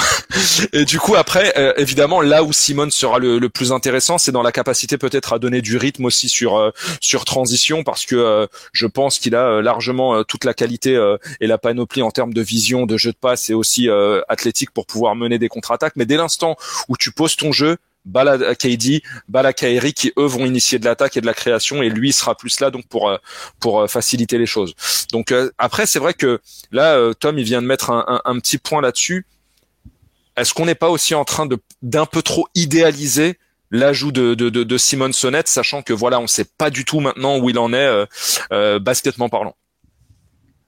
Effectivement, il y a, y a le Canes, mais pour finir sur le, le, le, cas Sixers, je vois un commentaire de Loïc qui nous dit que les Sixers ont aussi parti une perdu une grosse partie de leur spacing en incluant euh, notamment cette Curie donc dans ce trade. Et c'est vrai que vous parliez, Madiane et toi, Elias, de d'Arden qui avait pas joué avec un profil de pivot tel que celui d'Embiid, et aussi Arden, il jouait souvent avec des shooters autour. Là, du côté euh, des Sixers, il reste pas beaucoup à qui, euh, bon, tu leur fais un kick-out, ils vont te la mettre dedans de manière fiable. Donc effectivement, c'est aussi une, une, autre question qui va se poser euh, de ce niveau-là. Tom, je te laisse rebondir soit sur le, le cas Sixers qu'on vient d'évoquer, soit si tu préfères parler des Nets et cette utilisation théorique de Ben Simmons aux côtés de KD. Ah bah pour les Sixers, je trouve que c'est quand même intéressant. Enfin, offensivement, c'est quand même intéressant. Défensivement, je trouve que ça va quand même rester une équipe solide puisque encore une fois, ils sont très grands et très solides à toutes les positions. Le truc qui est embêtant, c'est que James Harden, c'était euh, était bon entre, entre guillemets en défense uniquement sur du switch et c'est pas quelque chose que tu peux jouer euh, avec Joel Embiid puisque Joel Embiid c'est plutôt un, drop center même si il est capable d'être de monter au niveau de l'écran et et euh, de pouvoir switcher aussi mais c'est pas euh, ce qu'il va préférer faire donc je trouve que on peut pas dire que les on peut pas dire que les Sixers sortent perdants. De point de vue terrain, ils ont entre guillemets le manque criant qu'on a vu à cette équipe depuis le départ, c'est-à-dire le, fameux euh, playmaker. Et je pense que euh, il faut oublier euh, les Sixers qui jouaient comme ils jouaient sans ce joueur-là. Et je pense que les Sixers vont jouer totalement différemment. Alors oui, comme tu l'as bien souligné, Elias, c'est pas un joueur très euh, agressif entre guillemets au cercle Joel Embiid. C'est-à-dire que sur le pick and roll, c'est pas un joueur qui est euh, hyper agressif et tu le trouves pas forcément sur euh, sur des lobes. D'ailleurs, c'est plus lui qui va avoir tendance peut-être à envoyer un autre joueur au lob quand il sera au niveau du de, de l'ongle. Mais je trouve que quelque chose dont on parle pas forcément, c'est que les Sixers vont être une machine à lancer franc avec Harden et Embiid. Là, ça va être très très difficile de doubler Embiid, sachant que euh, Harden va te punir. Toute la partie playmaking sur short roll, par exemple, si tu euh, Harden à la balle, tu le trappes et tu as Embiid sur un 4 contre 3, tu es mort. Donc euh, je pense qu'ils vont poser énormément de énormément de problèmes. Reste à voir comment ils vont équilibrer leurs 5 pour, pour que entre guillemets avoir une équipe qui soit solide défensivement, très solide défensivement et au-dessus de la moyenne offensivement. C'est vrai que ça va. Vas-y, vas-y, Ben, je t'en prie. Les lancers ah, ça me fait toujours peur parce que quand on parle d'une équipe, euh, quand on sait la variance qu'il peut avoir au niveau des coups de sifflet entre la saison régulière et, la, et les, playoffs, moi, une équipe qui se base beaucoup sur les lancers francs, c'est pas que je m'en méfie, mais je trouve toujours que c'est c'est un point fort, mais ça peut être aussi, euh, ça peut se retourner contre toi. Par rapport au rôle d'Arden, juste un petit truc. En, en, fait, je peux comprendre sa plainte. Pour moi, Arden, ça renvoie au, c'est un peu le contraire de ce qu'a dit Alan dans le dernier épisode. Alan, il parlait du fait que on ne peut pas juger un joueur euh, sur quelque chose qu'on on ne l'a pas vu faire. Le problème des mecs comme Harden et des superstars, c'est qu'en fait, on les a tellement vu faire quelque chose, je trouve, que logiquement, Harden, quand il y a des difficultés euh, du côté des Nets, on va lui demander d'être ce joueur un peu omniscient comme il l'a été. Moi, en fait, là, j'ai un gros problème vis-à-vis de James Harden, vis-à-vis de sa demande de trade, c'est quasi. Alors non, c'est pas une demande de trade. On va dire que il voulait partir. Bref, moi j'ai un gros problème avec ça, c'est que pas tellement vis-à-vis du ah le rôle sera un petit peu le même, etc. C'est plutôt que James Harden espère quoi concrètement en fait? Moi c'est plus ma question philosophique derrière tout ça. C'est-à-dire que s'il voulait un rôle plus euh, comment dire, plus adapté, et comme il aurait pu l'avoir au Nets on aurait pu avoir cette équipe euh, incroyable, bah oui, mais en fait c'est un rôle extrêmement limité. Donc juste apporter ma pierre à l'édifice comme ça. Enfin, moi, je me demande en fait, c'était quoi l'idéal de James Harden Si c'était d'être la version qu'on a vue sur les très peu de matchs, c'est-à-dire être beaucoup dans la main pour des scoreurs, je le comprends. Et peut-être qu'il pourra plus se mettre au service d'Embiid en fait. et qu'en en réalité son son idéal c'est d'être vraiment dans la main pure, bien sûr en scorer, mais être plus au service d'Embiid que l'inverse. Ça, ça, pour moi c'est ça aussi l'équilibre de l'équipe des Sixers qu'il faudra voir, c'est euh, je vais pas parler de go-to guy, mais euh, qui sera la pierre angulaire de l'équipe? Parce qu'on a toujours rêvé d'un porteur de balle chez les Sixers pour en fait mettre en musique toute l'équipe. Je reste persuadé que c'est Embiid qui mettra en musique toute l'équipe, personnellement. Parce que l'idée c'était un porteur de balle qui puisse shooter pour se Mm. différencier de la manière dont ils ont euh, dont ils ont joué ces derniers temps. J'ai vu Elias que tu que tu voulais ajouter quelque chose? On a une, une petite alerte euh, qui pourrait euh, voilà euh, contenter Tom, euh, sachant que ça parle chiffres. Euh, Dallas euh, vient de prolonger euh, sur 4 ans Dorian Finney-Smith euh, sur un contrat de 52 millions. Voilà. aurait pu lui être proposé. Le regard de Madiane, moi, il me fume là.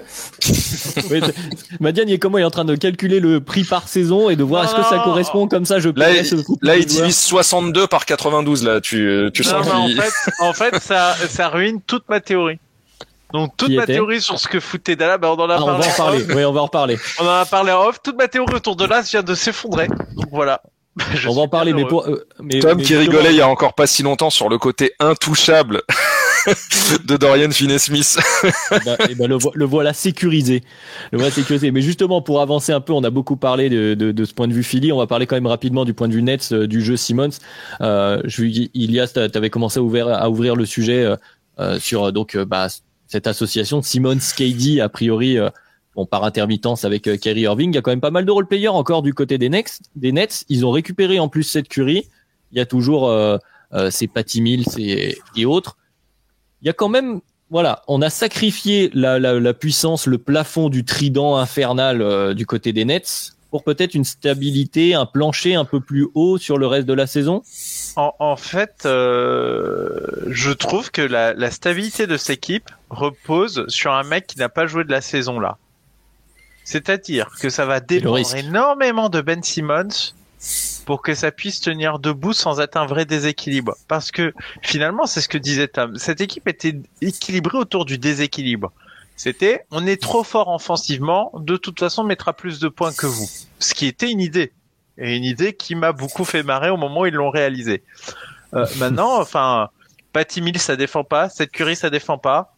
Euh, Kyrie Irving, euh, c'est pas un bon défenseur. Kevin Bah, ça joue Durant, pas à la moitié du temps, donc déjà. euh, Kevin Durant, ça défendait bien Epoch Warriors, mais euh, là, les responsabilités offensives qu'on lui donne, ça lui permet pas en fait de, de remplir ce rôle. Qui défend hormis Ben Simmons? Et qui va permettre de sécuriser euh, le- Oui, non, mais je le sais, c'était pour. Et en plus, il ne, il ne joue presque plus, donc. euh, non mais moins vous, vous voyez le problème, c'est que effectivement, tu te dis euh, oui, ben il récupère un shooter, c'est formidable. Hein. Patty Mills, c'est aussi un ex- c'est un bon shooter, hein, Patty Mills aussi. Tout à fait. Ils ont ils ont plein de shooters, ils ont plein de joueurs offensifs, mais euh, faut faire attention. Et moi, j'ai- quand même, euh, enfin. Je trouve que ça repose beaucoup sur l'apport de Ben Simmons. Alors c'est intéressant, c'est-à-dire que quand il y a un ailier à scoltiner, euh, ça peut être Ben Simmons. Quand il y a un arrière euh, un peu grand, ça peut être Ben Simmons aussi. Euh, si c'est pour défendre sur James Harden, moi j'enverrai aussi Ben Simmons. Ça c'est très bien hein, dans la théorie, mais euh, mais dans la pratique, ça a beau être un excellent défenseur, j'ai l'impression qu'il est un peu tout seul. Et euh, à quel point ça peut tenir en fait sous ce format-là, sachant en plus que euh, Ben Simmons, euh, ben en fait c'est un non-shooter absolu et on a bien vu les limites que cela pouvait causer et ça faisait déjà beaucoup de redondance où euh, son incapacité à euh, trouver des ouvertures à moins de 30 cm du cercle euh, posait des problèmes et même à 30 cm du cercle euh, des fois ça dunkait pas. Voilà euh, ça repose beaucoup sur l'apport de Ben Simmons qui a pas joué, qui sort d'une sa- saison catastrophique face à Atlanta et qui, mm, de ce qu'on lit, n'est pas forcément dans la meilleure prédisposition de sa vie euh, actuellement.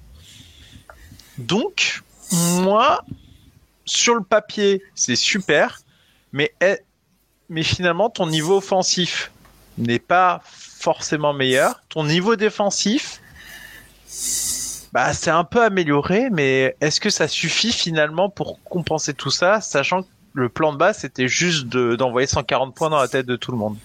Oui, mais justement, je- le plan derrière moi, il était là. Il y a, je t'en prie, euh, je, je fais très rapide, mais Ouais. les Nets jouaient en mode euh, no- on défend pas et en fait on est tellement fort offensivement théoriquement quand on est euh, à- avec toutes nos armes qu'on va éclater tout le monde. De toute façon, on s'en fout de défendre vu que de, personne ne peut nous arrêter.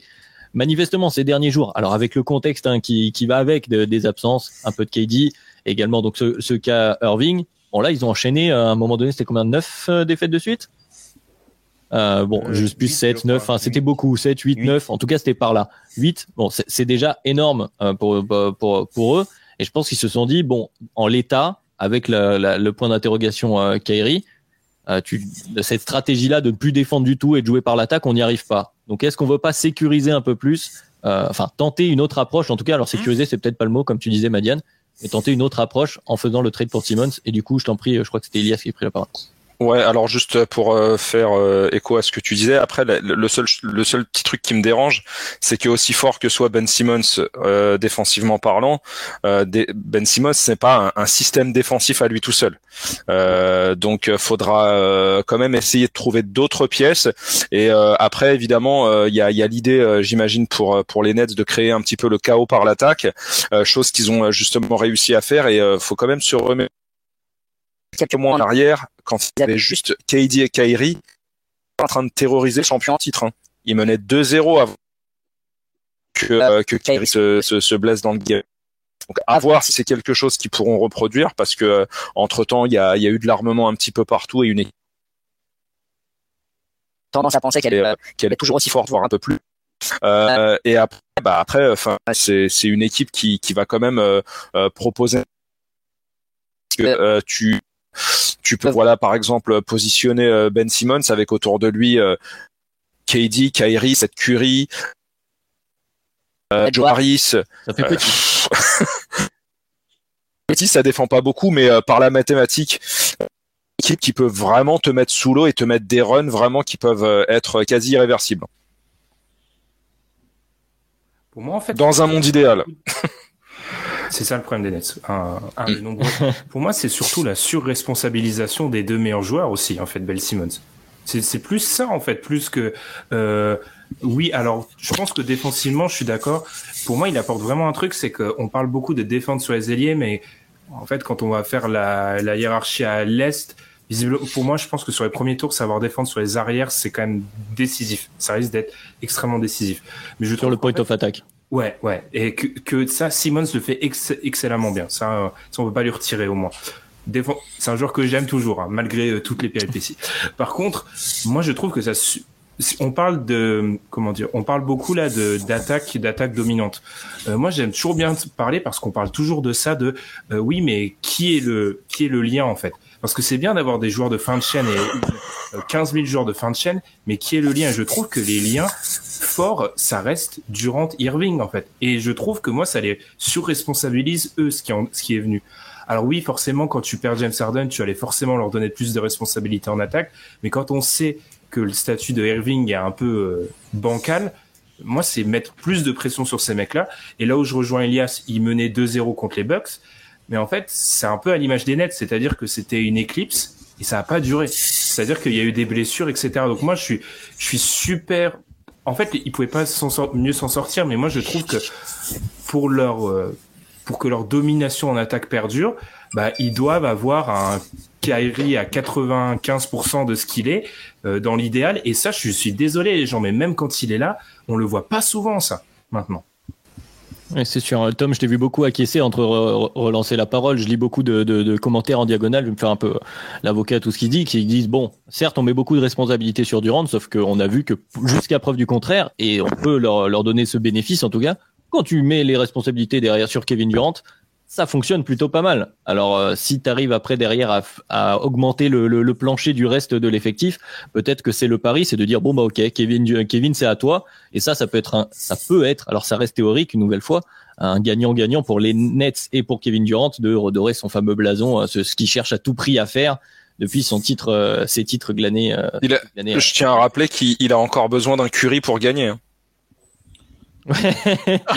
Va- si, s'il gagne avec cette curie, c'est sûr que ça va lui rester celle-là. De- Tom, ton avis toi sur ces sur, ces Nets? Ah non, moi je trouve que c'est, comme je vous l'ai dit, hein, je trouve que le, le transfert est euh, aussi intéressant pour eux.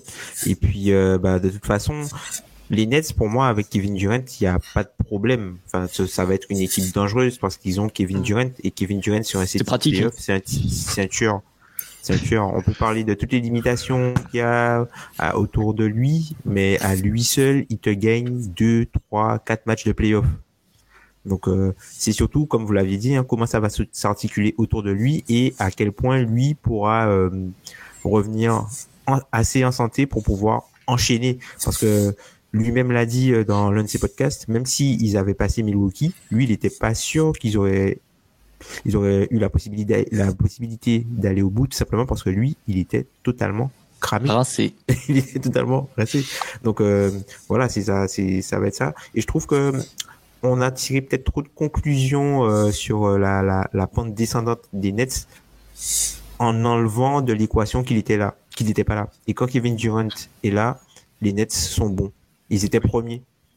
Quand Kevin Durant est là, l'équipe de Kevin Durant est bonne. Voilà. T'avais aussi quand même un, un, Harden mieux luné et un Kyrie qui pouvait apparaître de temps en temps. Après, en fait, moi, euh, ce qui va m'inquiéter, c'est que dans le cas euh, où ça se passerait finalement pas comme Madiane nous l'annonçait et que euh, les choses ne se débloquaient pas et que finalement euh, Kyrie ne pourrait toujours pas jouer à New York, j'aurais quand même préféré entamer des matchs à l'extérieur en playoff face à des grosses équipes de l'Est avec un duo KD Harden plutôt qu'avec un duo KD Ben Simmons. J'ai tendance à penser que j'ai tendance à penser que c'est un petit peu plus euh, euh, dangereux. Au final, le fit, la complémentarité, c'est même pas des notions à, à intégrer, c'est juste que euh, t'as deux meilleurs joueurs, tout simplement. Le, le, le, le cas, le cas Ben Simmons, euh, du coup, au-delà de, enfin, on, on est tous d'accord ici pour dire que c'est déjà un excellent défenseur. C'est, c'est effectivement, c'était une remarque que j'ai eue dans le chat de, d'Alexandre qui disait, euh, c'est pas un plan en attaque. Justement, il faut pas que ce soit un problème en attaque pour que ça marche bien.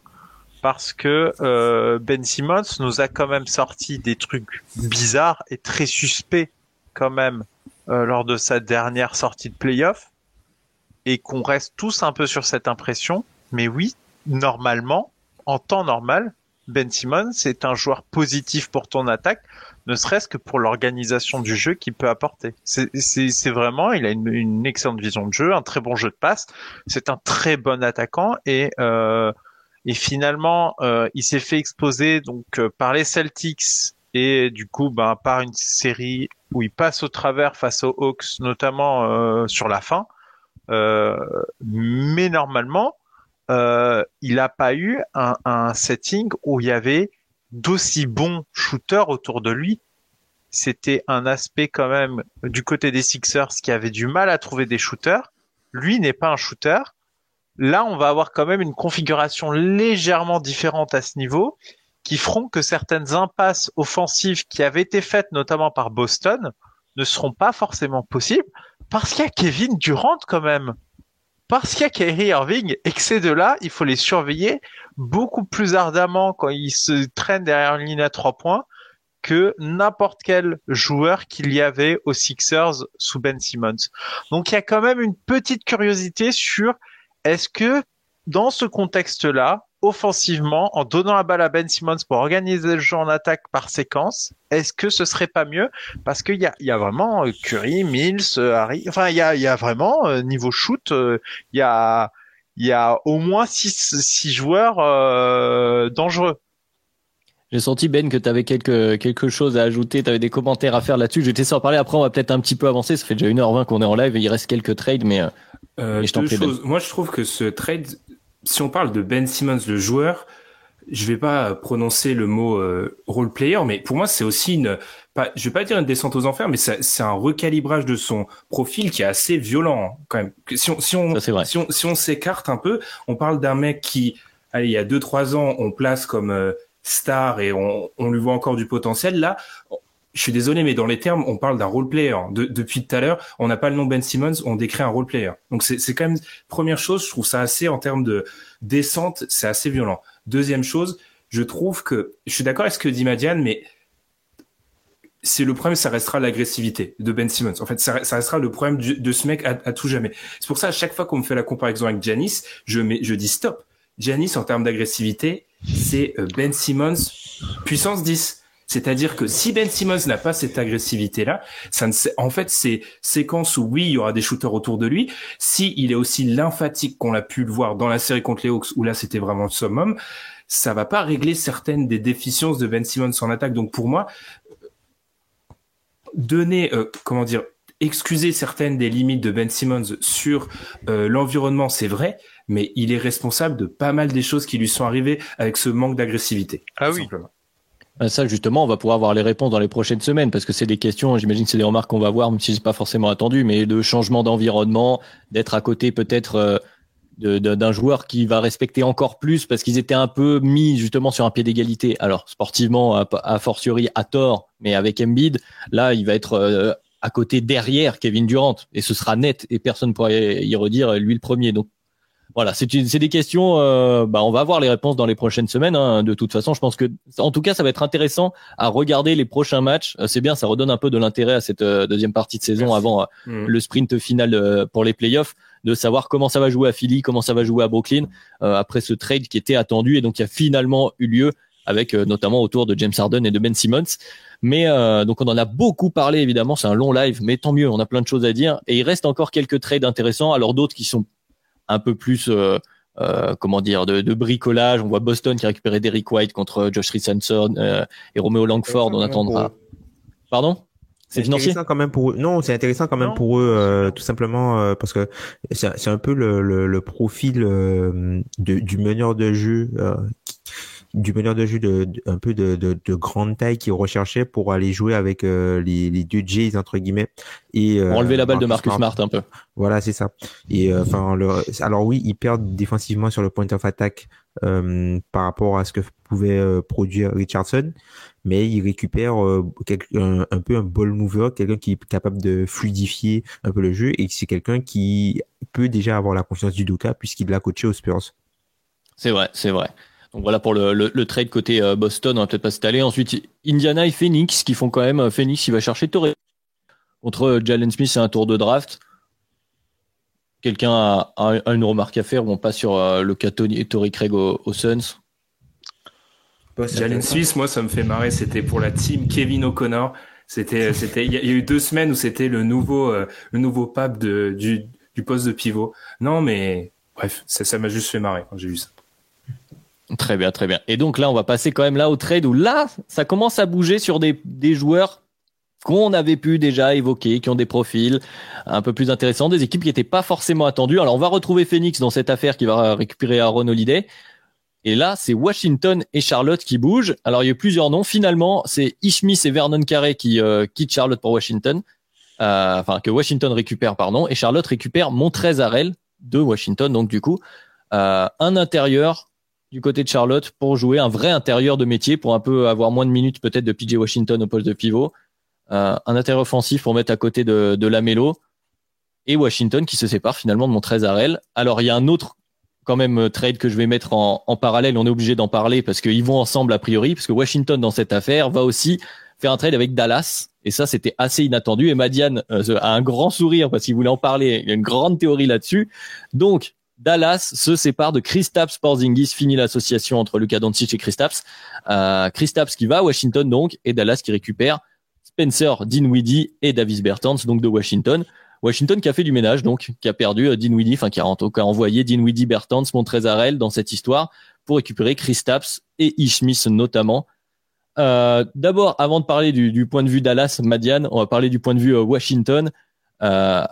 Ben, je vais te donner la parole à toi. Tiens, pour commencer, comment tu comment tu l'as? Est-ce que tu as été une première réflexion sur ce que fait Washington finalement sur cette saison, qui quand même change drastiquement euh, son orientation sportive?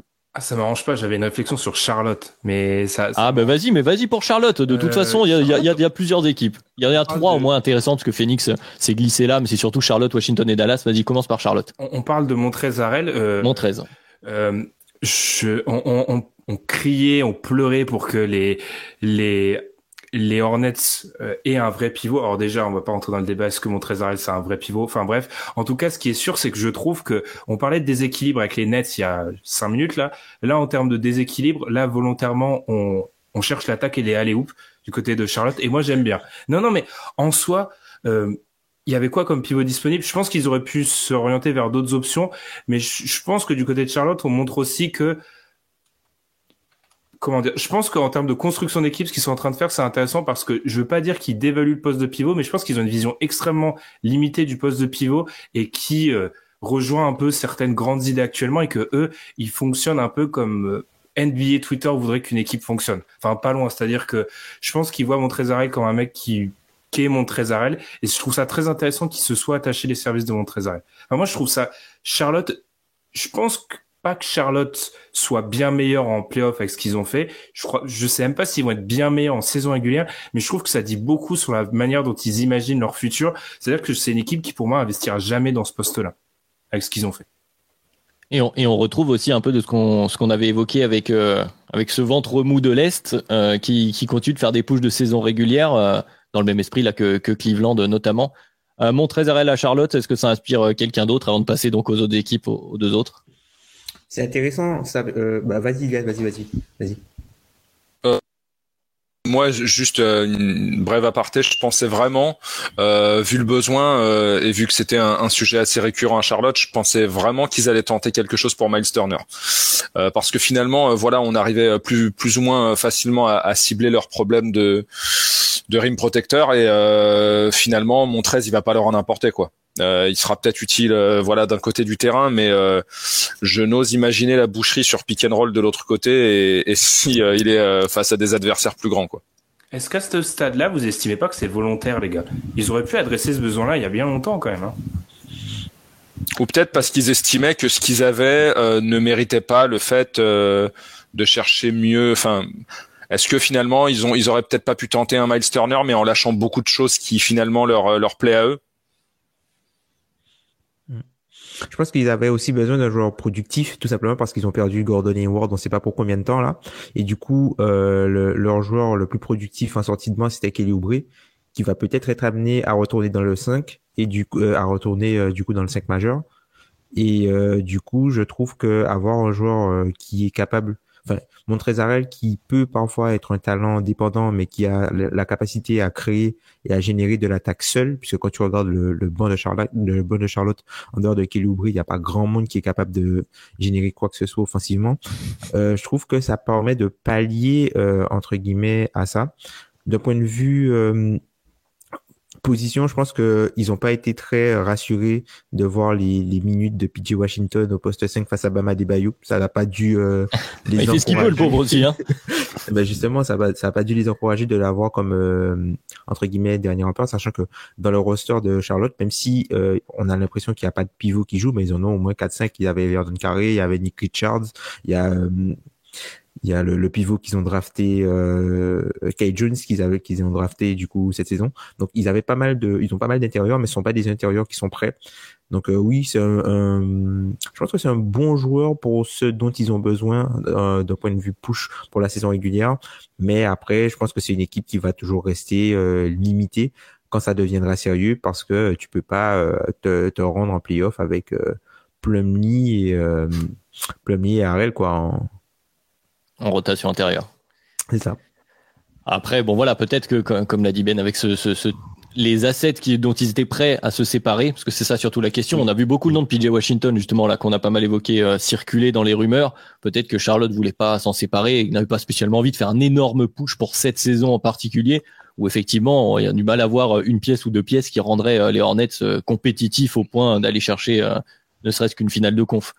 Euh, Vas-y, Madiane. Je, serais juste curieux de savoir ce que demandaient les Pacers pour Miles Turner parce que moi, moi, je. Qui n'aura pas bougé hein, finalement. Qui n'aura pas bougé. D'ailleurs, euh, le trophée Miles Turner, ça peut être maintenant celui du joueur annoncé à chaque trade deadline, mais qui ne change pas d'équipe. ça fait ça, ça fait deux ou trois là. Aaron hein. Gordon. mais sur la sur la fin de, de la deadline, euh, il y, y, avait euh, visiblement une tentative des Nets. Hein. Il y a eu, il y a eu en tout cas des rumeurs. On y, a cru parce que c'est pas Si tu le lâches pas avec certains des packages qu'ils ont dû avoir. Pour moi, de toute façon, ils ont jamais vu. On, l'avait dit, on avait fait un épisode là-dessus. Miles Turner a du sens pour toutes les équipes NBA. Ça inclut les, les Pacers en fait. Hein. Donc, euh, ils ont aucun intérêt à le lâcher. Hein. Surtout maintenant une offre, une offre a été refusée de la part des Pistons euh, qui ont envoyé Jeremy Grant. Sérieux? Ouais, ouais. En parlant d'un autre joueur qui a été beaucoup cité et qui finalement euh, aura, aura pas fait un très long voyage. euh. Et selon les rapports, ça, va- ça, ça convient à tout le monde. Autant euh, à Grant euh, qui va continuer à pouvoir se prendre pour Paul George euh, qu'aux Pistons. Donc euh, c'est- très bien. Non mais moi, apparemment, je... enfin, c'est, c'est- on vise l'été prochain pour pour aller euh, lui trouver quelque chose, un point de chute. On, pour- on pourra peut-être parler de- des- joueurs qui ont, qui ont pas bougé à un moment, mais là on était quand même encore sur, ce, ce- sur ces deux trades hein, qui ont beaucoup bougé. Donc là on a, pas, on a parlé Charlotte. Allez Madiane, je sens que tu, tu trépignes. Parle-nous de Dallas. Hein, parce que dans cette histoire, quand même, un des, des mouvements qui était assez inattendu, lui, pour le coup, même si on avait déjà entendu parler de cette fin d'association euh, euh, Porzingis Doncic, mais plus les étés, plus comme ça en filigrane en fond, euh, c'était pas vraiment quelque chose qu'on a vu venir pour cette trade deadline, donc en, en milieu de saison finalement. Dallas qui a décidé de se séparer de Porzingis. Madiane, quelle est ta théorie?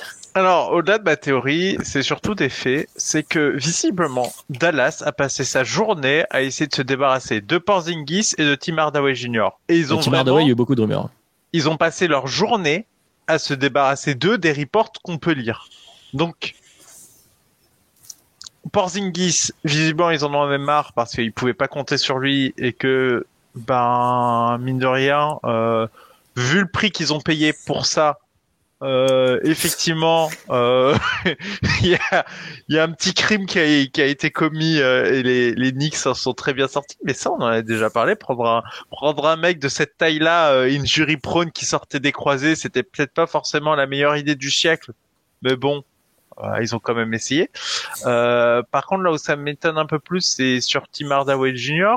Mais en fait, de ce que je comprends, euh, le projet, c'est de plus ou moins abandonner tout ce qui est un peu court terme euh, et de potentiellement tenter autre chose autour de Luka Doncic et de repenser du coup l'équipe euh, différemment.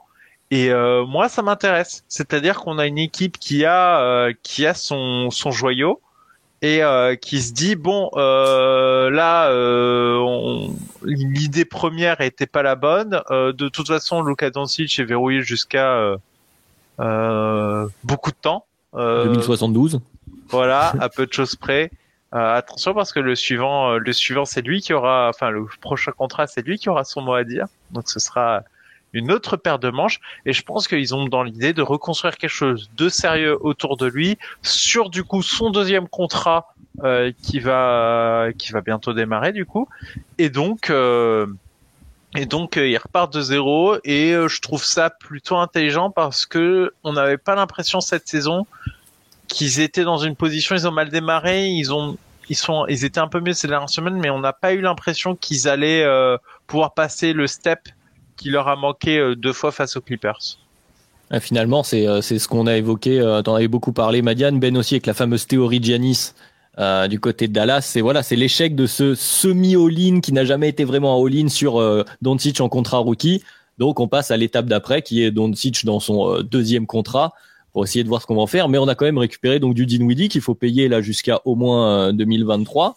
Euh, bon, il a fallu de toute façon matcher les salaires, hein, c'est le principe d'un échange. Le Tom, toi, qu'est-ce que de t'en penses justement Dit Windy, le grand ami de Tom. Voilà, c'est pour ça que j'allais j'allais donner la parole à, à, à Tom parce que déjà il y a l'aspect financier qu'on vient d'évoquer, l'aspect temporalité euh, sur les différents contrats et en plus il y a Dinwiddie. Tom, on veut savoir ce que t'en penses. Bah, franchement, Dallas, c'est pas une équipe que je vais regarder beaucoup, je pense, euh, à la fin de la saison, je pense que je vais atteindre les plus haut. Enfin, Spencer Din- Dinwiddie, c'est l'un des pires joueurs à, à- que, enfin, à avoir joué, je trouve. Même si c'est un bon joueur, hein, mais c'est un joueur qui monopolise trop la balle. Ah, Justement, il se plaignait de pas assez l'avoir apparemment. Il se plaignait de pas assez l'avoir, du coup, euh, Il va bien l'avoir là. On verra quand il va prendre le rebond et qu'il va dire à Doncic, il va te mettre dans le coin. on verra ce qui va se passer. Bah, bah, enfin, je trouve que c'est quand même, bah, voilà, c'est, ils avaient fait une tentative. Je trouve que en faisant ça, euh, euh, Dallas baisse son plafond théorique puisque maintenant ils ont plus la possibilité de jouer favor totalement, puisque ce qui va impacter euh, entre guillemets ton spacing, plus que les endroits où tes joueurs prennent ses shoots, c'est l'endroit où vont se situer entre guillemets tes joueurs quand ils ne shootent pas et quand euh, quand ils n'ont pas la balle. Et là, en fait, tu vas te retrouver forcément avec euh, devoir avoir un intérieur euh, entre guillemets. On, on l'a vu avec par exemple du Dwight Powell et je trouve qu'ils perdent énormément en protection de cercle et en taille. Ce qui, euh, Voilà. voilà, ça c'est un truc qui est très important, notamment sur le le- le- l'équipe de Dallas cette saison qui se veut être une équipe défensive. Donc je pense que on a- on va oublier euh, le Dallas de Rick Carlisle avec euh, un offensive rating flamboyant et je pense qu'on aura une équipe qui sera basée sur la défense avec des défenseurs et des soldats autour de Luka Doncic. Je pense que ça peut faire l'affaire tout simplement parce que Porzingis était trop souvent absent. Et c'est aussi une possibilité pour eux de, par exemple, c'est plus facile de transférer un des deux contrats, ou du moins de diviser le, le contrat de Porzingis en deux parts que de l'échanger en tant que gros contrat. Donc, euh, à voir, euh, à voir sur le long terme, mais je trouve que même si c'est, euh, trouve que c'est un move intéressant dans la théorie pour Dallas, mais je trouve que euh, la- les promesses et le plan, le plafond théorique qu'il y avait avec Porzingis était beaucoup plus intéressant que ce qu'ils ont maintenant. Ça rajoute une question, Ben, euh, je, je te laisser évoquer, mais je vois Alex que dans le chat qui nous dit aussi, c'est vrai que bon, Dallas finalement du coup déclenche tout maintenant à cette trade deadline plutôt qu'à cet été. Et aussi cette question-là qui se pose, est-ce que c'est un, un constat de se dire bon bah là, ils ont été meilleurs défensivement ces derniers temps, ils ont retrouvé leur défense qui leur a permis quand même de gagner des matchs. Est-ce que c'est peut-être là-dessus? En tout, pourquoi maintenant? C'est vrai que c'est une autre question à se poser sur sur ce projet de, enfin cette fin de projet Porzingis associé à Doncic. J'ai pas le chat sous les yeux, mais oui, oui, je rejoins Alex. C'est assez surprenant de faire ça euh, maintenant parce que qu'est-ce qu'est-ce qui a changé entre, euh, mis à part oui, t'as fait, t'as Jason Kidd est arrivé, donc tu t'es peut-être dit qu'il aurait pu imprimer une patte, mais en vrai, qu'est-ce qui a changé sur ces six derniers mois? Moi, je trouve surtout Devoir que- payer Brunson, je pense. Oui, c'est vrai que l'émergence de Bronson a, je pense, leur pose euh, pas des, des bons problèmes ou des mauvais problèmes. Je pense aussi, je suis désolé, je nettoie mes lunettes en même temps, c'est assez chiant. Euh, je pense à un truc par rapport au, aux Mavericks, ça prouve aussi si on fait euh, un aller-retour avec un des podcasts qu'on avait fait, c'est que à vouloir avoir mettre le all-in, en tout cas à vouloir être compétitif très tôt, ils sont pas dans la situation où en fait leur premier rebond, là ils sont comme dans la situation d'une équipe qui a un joueur de 27-28 ans et voire plus et qui doit rebondir parce qu'ils doivent échanger une des superstars.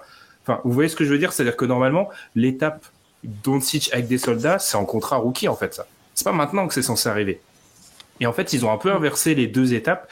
Et là, du coup, c'est, je pense que c'est là où il y a cette sensation de frustration avec les Mavs, c'est de se dire, ah, euh, Luca est si fort que ça et il y a que ça autour de lui. Oui, c'est parce qu'en fait, il y a eu, on avait attiré un All-Star très tôt.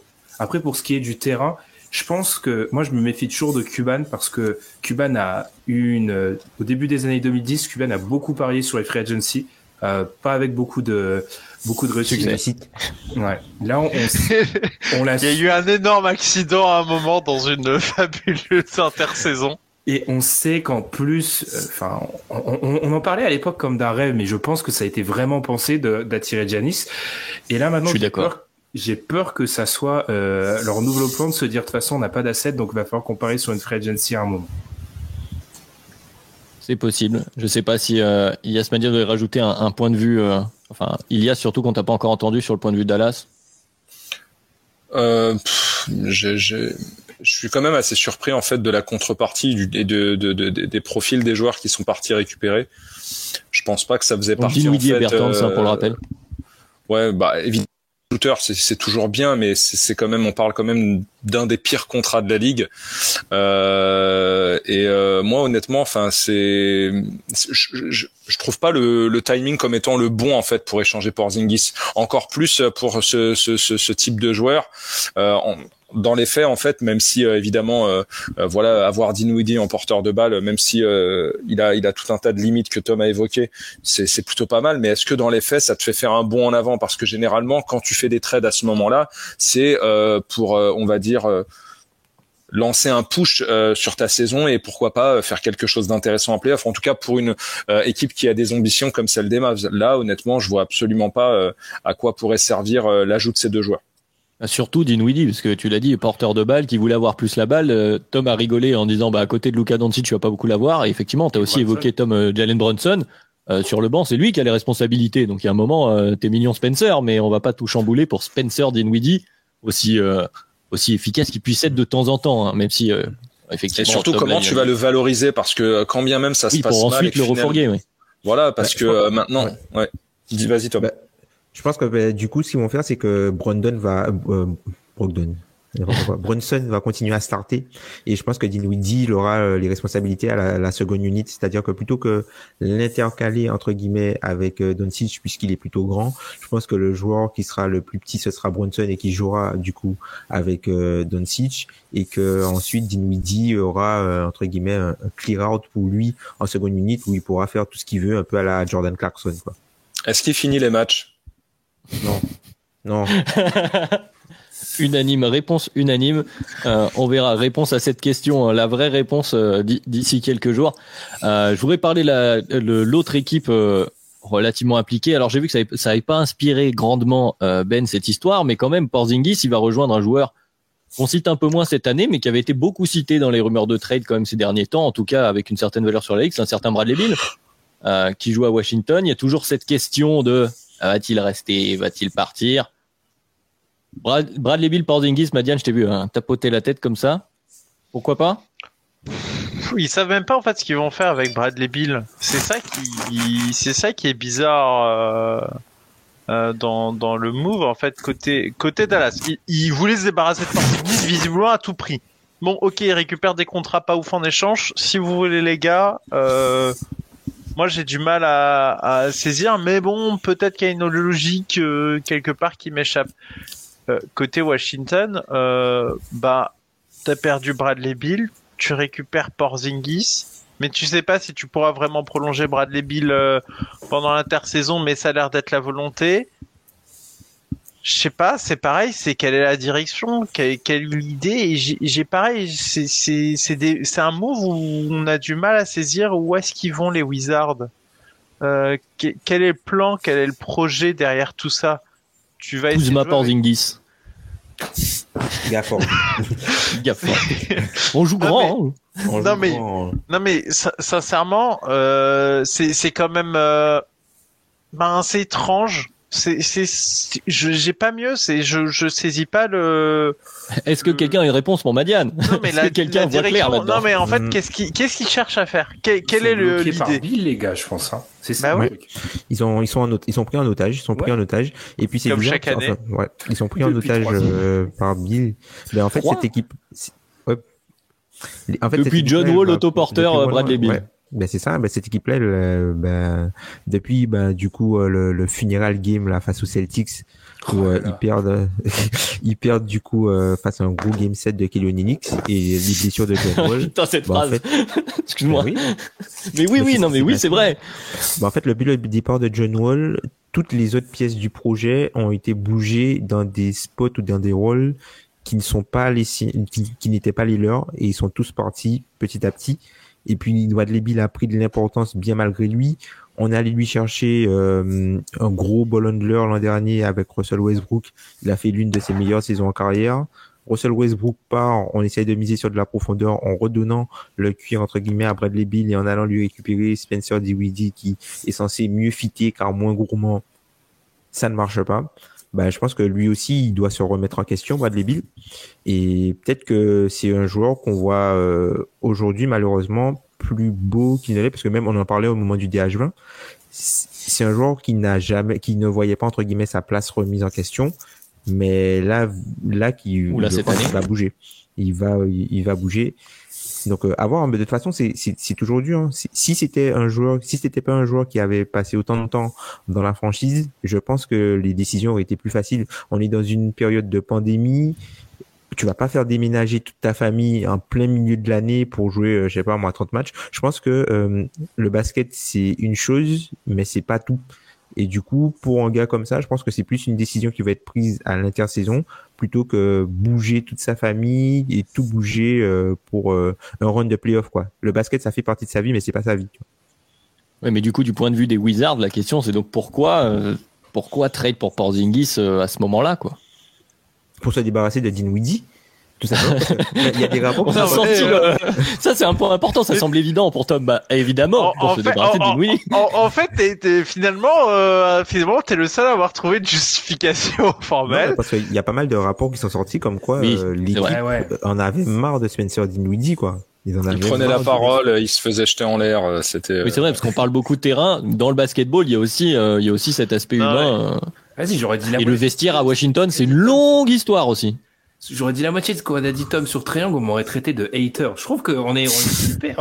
Ouais, mais c'est c'est pas c'est pas un genre All-Star. On a le droit d'être un hater dans ce cas-là. Euh, non, mais moi, vraiment pour rebondir, les Wizards, vous l'avez tous dit, ils sont euh, piégés par Bradley Bill. Mais en soi, là, on voit le le mariage, je sais pas, le mariage qui se dirige vers la tombe, mais en tout cas entre une franchise et un joueur et un joueur.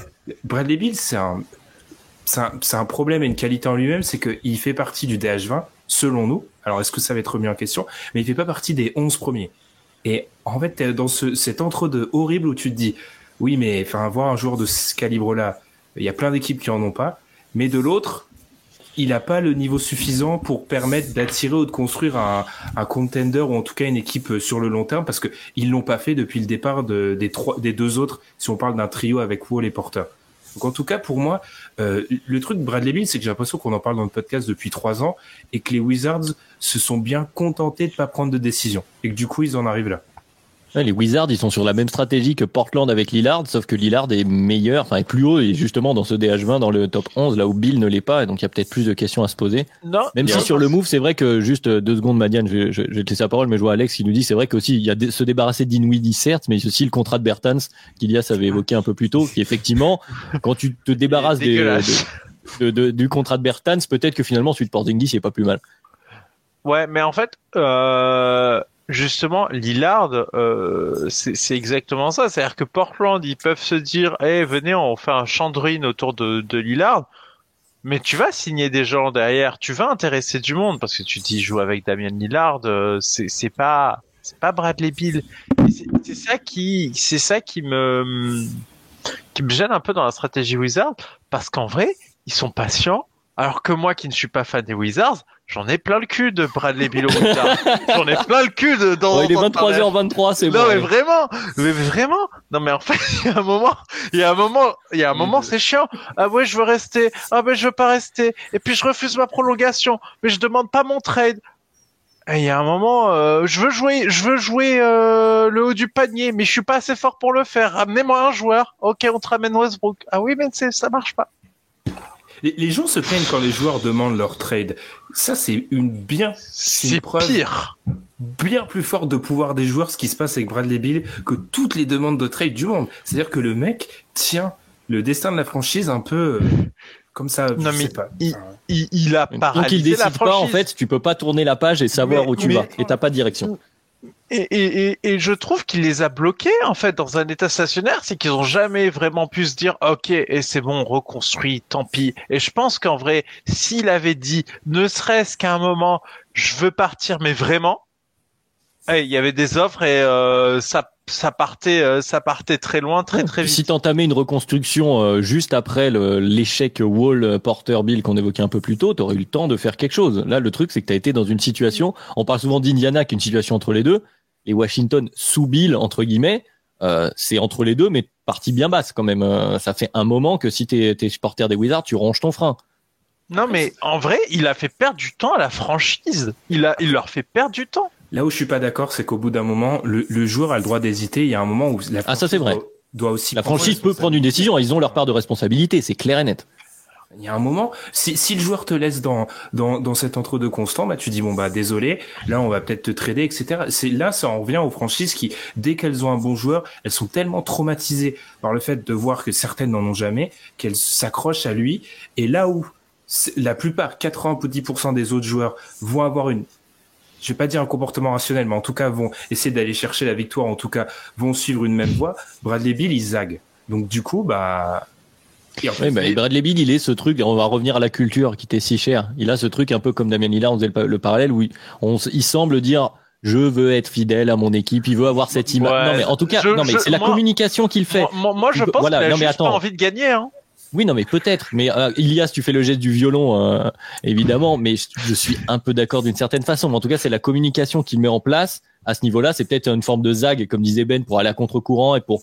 Euh, c'est un risque moindre de se dire, bah au moins je suis resté dans mon équipe, mais au moins t'es sûr que t'as pas échoué à aller chercher le titre derrière, parce que si tu fais entre guillemets une KD et que tu as une grosse équipe et que t'échoues, là tu peux avoir un gros contre-coup. Donc là tu t'évites un risque. C'est peut-être jouer petit bras, mais en tout cas c'est la com aussi qui se donne, c'est l'image en tout cas qui s'est donnée Bill quand même de je reste fidèle, je veux essayer de ramener les Wizards euh, il reste fidèle, mais euh, tout en essayant de préserver le côté très riche euh, de son compte en banque, en fait. C'est ça un petit peu le, le, le paradoxe, c'est-à-dire que les mecs veulent gagner dans un small market, mais sans consentir d'efforts financiers, et en plus, faut leur ramener des, des joueurs euh, décents, limite calibre All-Star à côté d'eux pour aller loin en playoff.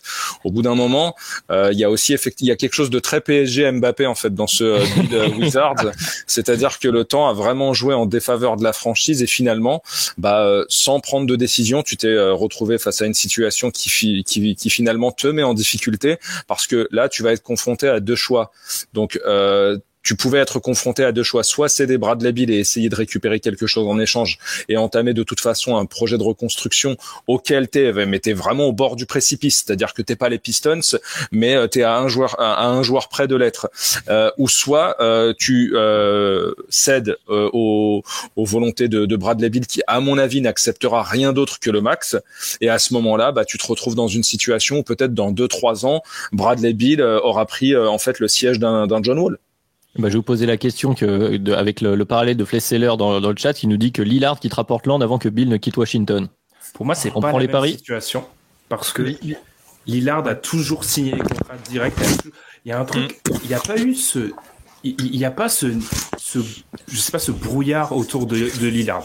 En fait, il, Tom, il existe depuis un an, mais il le timing est toujours le bon en fait. Ouais, l'argument du contrat, je suis pas sûr qu'il match tout simplement parce que comme, enfin, Lillard, il a été éligible au truc pour signer ah, des choses tôt. Là où, où, où euh, Brad David, il a jamais été éligible au moment où on aurait pu lui proposer. Il a signé des choses hors timing pour pouvoir se permettre d'avoir du temps, mais il a jamais été éligible, par exemple, au Supermax. Supermax. Là, là, ce qu'il va signer, là, c'est simplement un contrat pour un vétéran qui a le max et qui est voilà c'est un max vétéran de mec qui a plus de 10 ans dans la ligue. Il va pas signer le super max comme a pu le signer Damien Lillard tout simplement parce que lui. On vous renvoie quand même vers le podcast sur les sur les contrats avec l'explication de, de tout ce que vient de dire Tom, parce que c'est intéressant, c'est des détails, mais c'est assez intéressant, ça a de l'importance. Il, n'empêche que la symbolique fait que Damien Lillard a l'air. En fait, moi, je vous parle pas en termes. Bien sûr que Bradley Beal n'a jamais pu prétendre au même contrat que Damien Lillard. Le fait est que la symbolique nous amène à croire que, et même en termes de déclaration, alors je, je passe pas ma vie à regarder les déclarations des deux joueurs, mais j'ai toujours plus l'impression, j'ai eu l'impression que c'était moins équivoque du, enfin, du côté de Lillard, ça m'a moins semblé. Euh, jouer sur deux, euh, deux tableaux, comme a pu le montrer Elias, hein, avoir été un peu euh, fantasmé totalement ce qu'on peut espérer du côté de Washington, euh, contrairement à, à, un Lillard. En tout cas, jusqu'ici, effectivement, Lillard a peut-être moins, moins joué sur ce truc-là. Peut-être que ça va bouger avec le changement. Pas même, après, après les trades qu'il y a eu Portland, on a fait des, des, des moves assez gros finalement, en affichant une volonté quand même de, de conserver Damien Lillard. Et Lillard, il est allé parler publiquement juste après.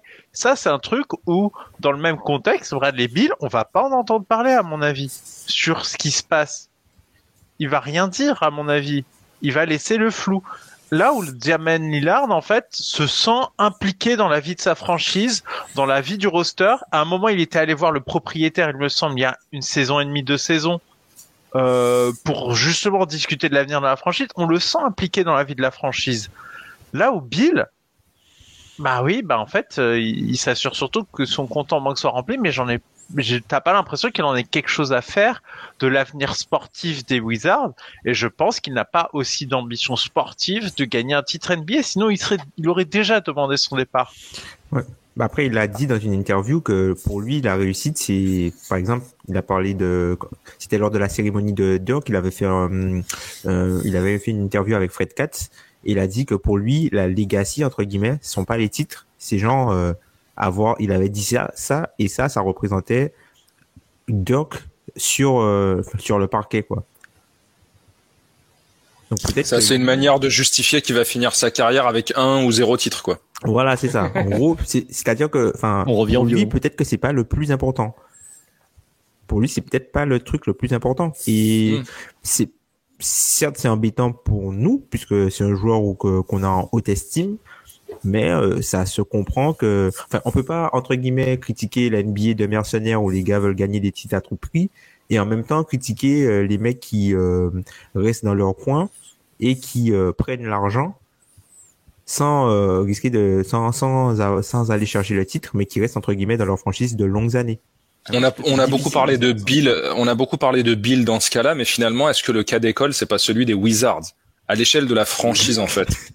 c'est les Wizards, puisque finalement Bill, euh, il fait euh, euh, ce que lui dicte le marché, peut-être aussi ses, ses, projets de vie. Donc euh, finalement, c'est vrai qu'on peut pas vraiment lui jeter la pierre, même si euh, on a un peu teasé septembre prochain et qu'on l'a sorti du DH30, mais donc à voir maintenant. Mais c'est les Wizards, c'est-à-dire que Bill a parfaitement le droit de dire, moi personnellement, je vise pas le, le les, les récompenses collectives. Mais c'est toi en tant que franchise, tu dois dire, est-ce qu'on est capable d'accepter que notre leader pense ça? Alors, soit tu peux l'accepter, mais alors c'est euh, franchement c'est s'asseoir sur toute pratiquement toute ambition collective, ou alors tu l'acceptes pas et tu fais des moves. c'est eux, ils sont les responsables. Pour moi, Billy, Bill, c'est juste si on a un idéal de sportif euh, qui veut toujours chercher la victoire, blablabla, euh, avec les, les, fameuses valeurs d'Ilias. Oui, on peut mais autrement, c'est, les, les, Wizards, les Wizards sont responsables de ce qui se passe. Ils il profitent d'un côté très mollasson du, du front office. Il y a, il y a des, il y a des front office qui, à qui ça aurait fait péter un cap d'avoir le joueur leader qui pense ce genre de choses. Oui, mais ça dépend de l'objectif du front office, comme disait Ben, ça dépend de ce que tu veux en faire. Donc finalement, la responsabilité en vient aux dirigeants à l'instant T, même si du côté des Wizards, ça commence à faire un, petit moment. Mais je vous propose qu'on coupe un peu court aux Wizards, parce que ça fait peut-être un quart d'heure qu'on parle de, de, de, de Montrezarel et de Christophe Porzingis, qui est même pas le go trade. Bon, on a passé une bonne demi-heure sur James Harden. Et juste pour conclure, il y a eu un dernier petit trade à la fin de cette trade deadline qu'on peut passer qui est un peu plus anecdotique, mais il y a quand même un nom extraordinaire que j'ai envie de citer qui a changé de, de crèmerie, c'est NS Freedom. Euh, NS Freedom, donc Denis Schroeder et Bruno Fernando qui partent à Houston, euh, Boston qui récupère Daniel Tice. Euh, bon, Tom, je te vois dépité. Non, mais Brad Stevens a l'impression que c'est toujours lui le coach. Genre, il récupère tous ses joueurs euh, normal. Oui, c'est ça. Daniel Tice revient du coup à la maison. Il a fait la même avec Orford. Il a fait la même avec Orford. Euh, le mec qui récupère euh, tous ses joueurs. Bon, c'est après. Après, c'est dommage pour euh, les, les les fans de Boston qui voulaient voir les jeunes un petit peu plus sur le terrain. Puisque j'imagine que si Tace revient, c'est pas forcément pour juste être la cheerleader et un mec de, de vestiaire. Il va récupérer entre guillemets la place de joueurs qui ne jouaient pas. Donc il va falloir créer du temps de jeu pour que lui puisse jouer ça risque d'être au détriment de Grant Williams, de, de, de Nesmith, de ces gars-là, quoi. Donc euh, c'est un peu dommage. Après, euh, Boston a clairement euh, fait des moves, pour moi, des moves à court terme, hein, des moves court-termistes, avec une vision à moyen terme, en allant, en allant récupérer des joueurs qui sont productifs maintenant et qui sont capables de les aider à entourer les deux Jays maintenant.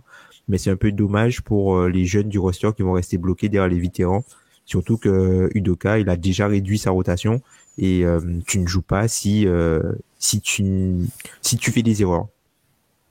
Et du côté d'Houston, on rajoute un meneur qui aime beaucoup avoir la gonfle, histoire de. À chaque fois que j'entends Schroeder, euh, je, je, je, pense à l'année dernière et cette période plus ou moins lors de laquelle il a, il a, refusé 84 millions sur 4 ans. il, y a, il, y a, il, y a, le trophée Nerlens Noël désormais aussi, le contrat qu'il ne fallait pas refuser. Euh, ah, Oladipo aussi, hein, dans cette catégorie-là. Il y avait hein. Oladipo et euh, George Hill qui refusent un contrat au Jazz incroyable, inespéré. 70 millions sur 4 ans, un truc comme ça. Ceci est un autre sujet, messieurs.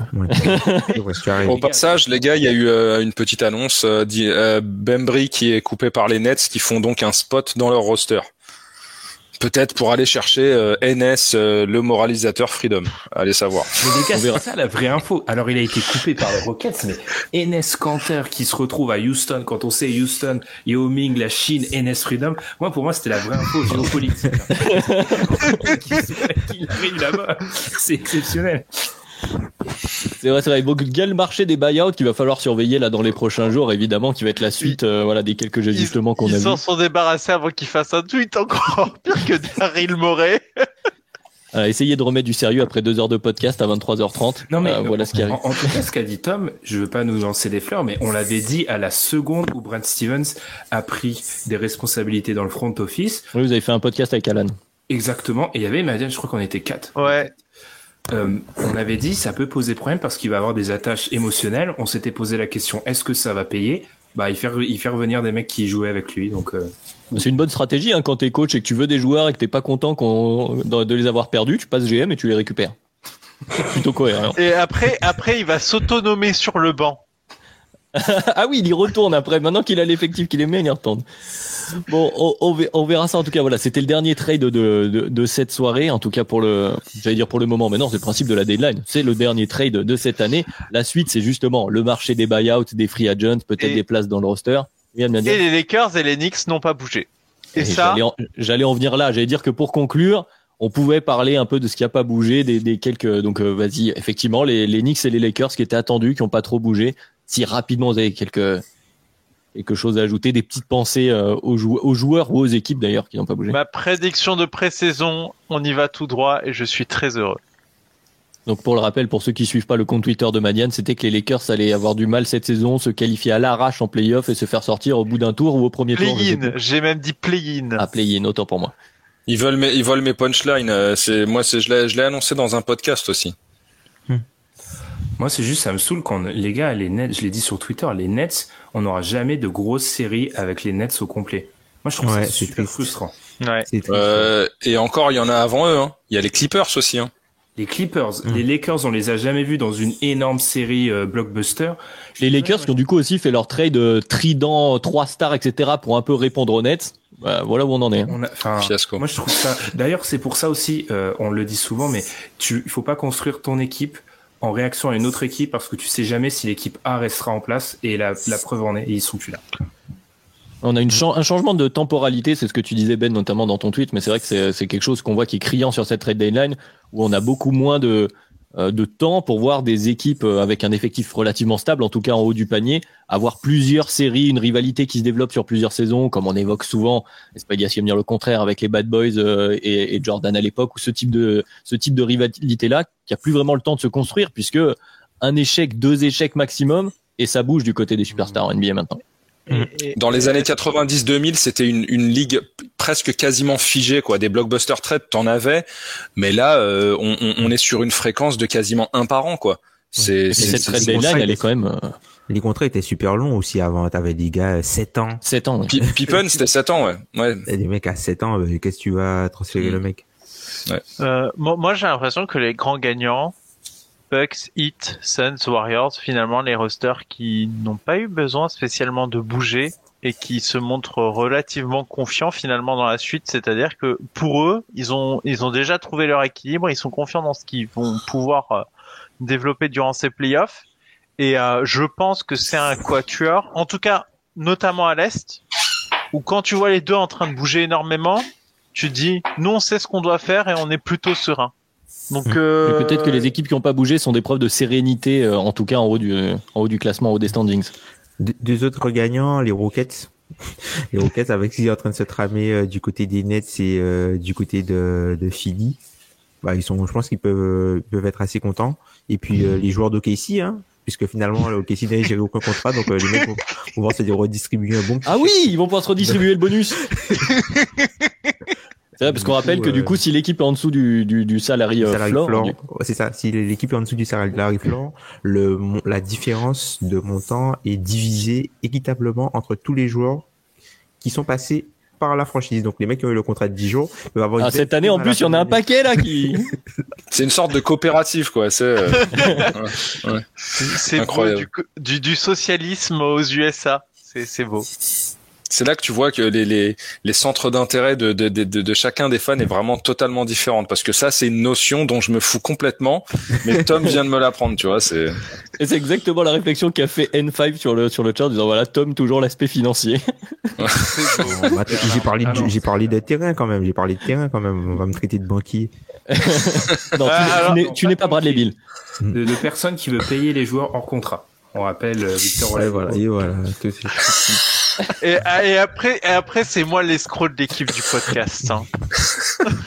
bon voilà, on en arrive aux références où les gens s'envoient des, des, des jolies fleurs.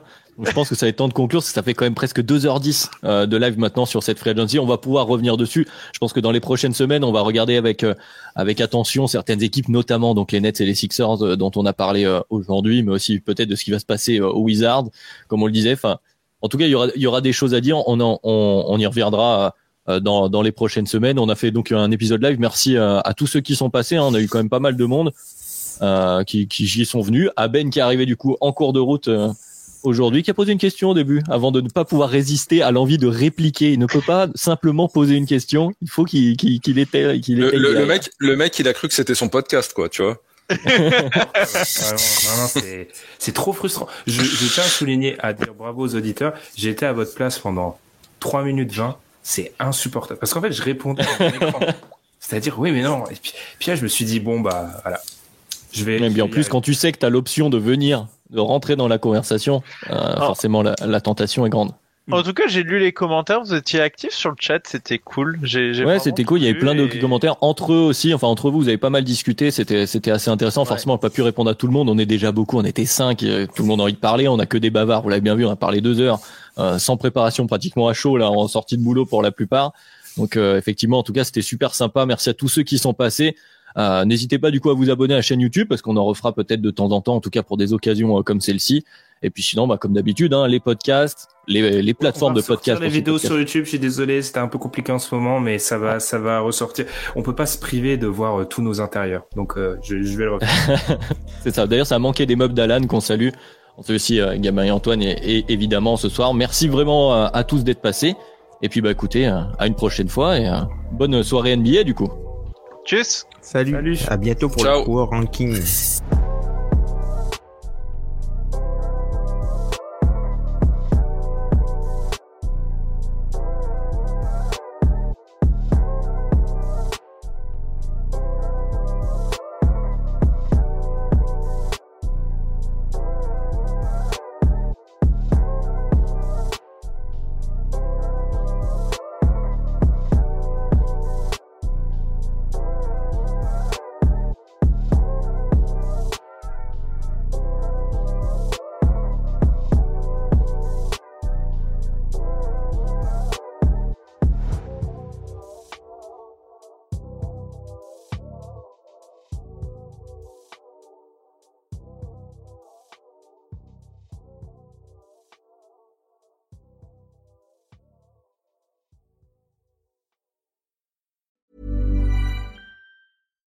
Here's a cool fact a crocodile can't stick out its tongue.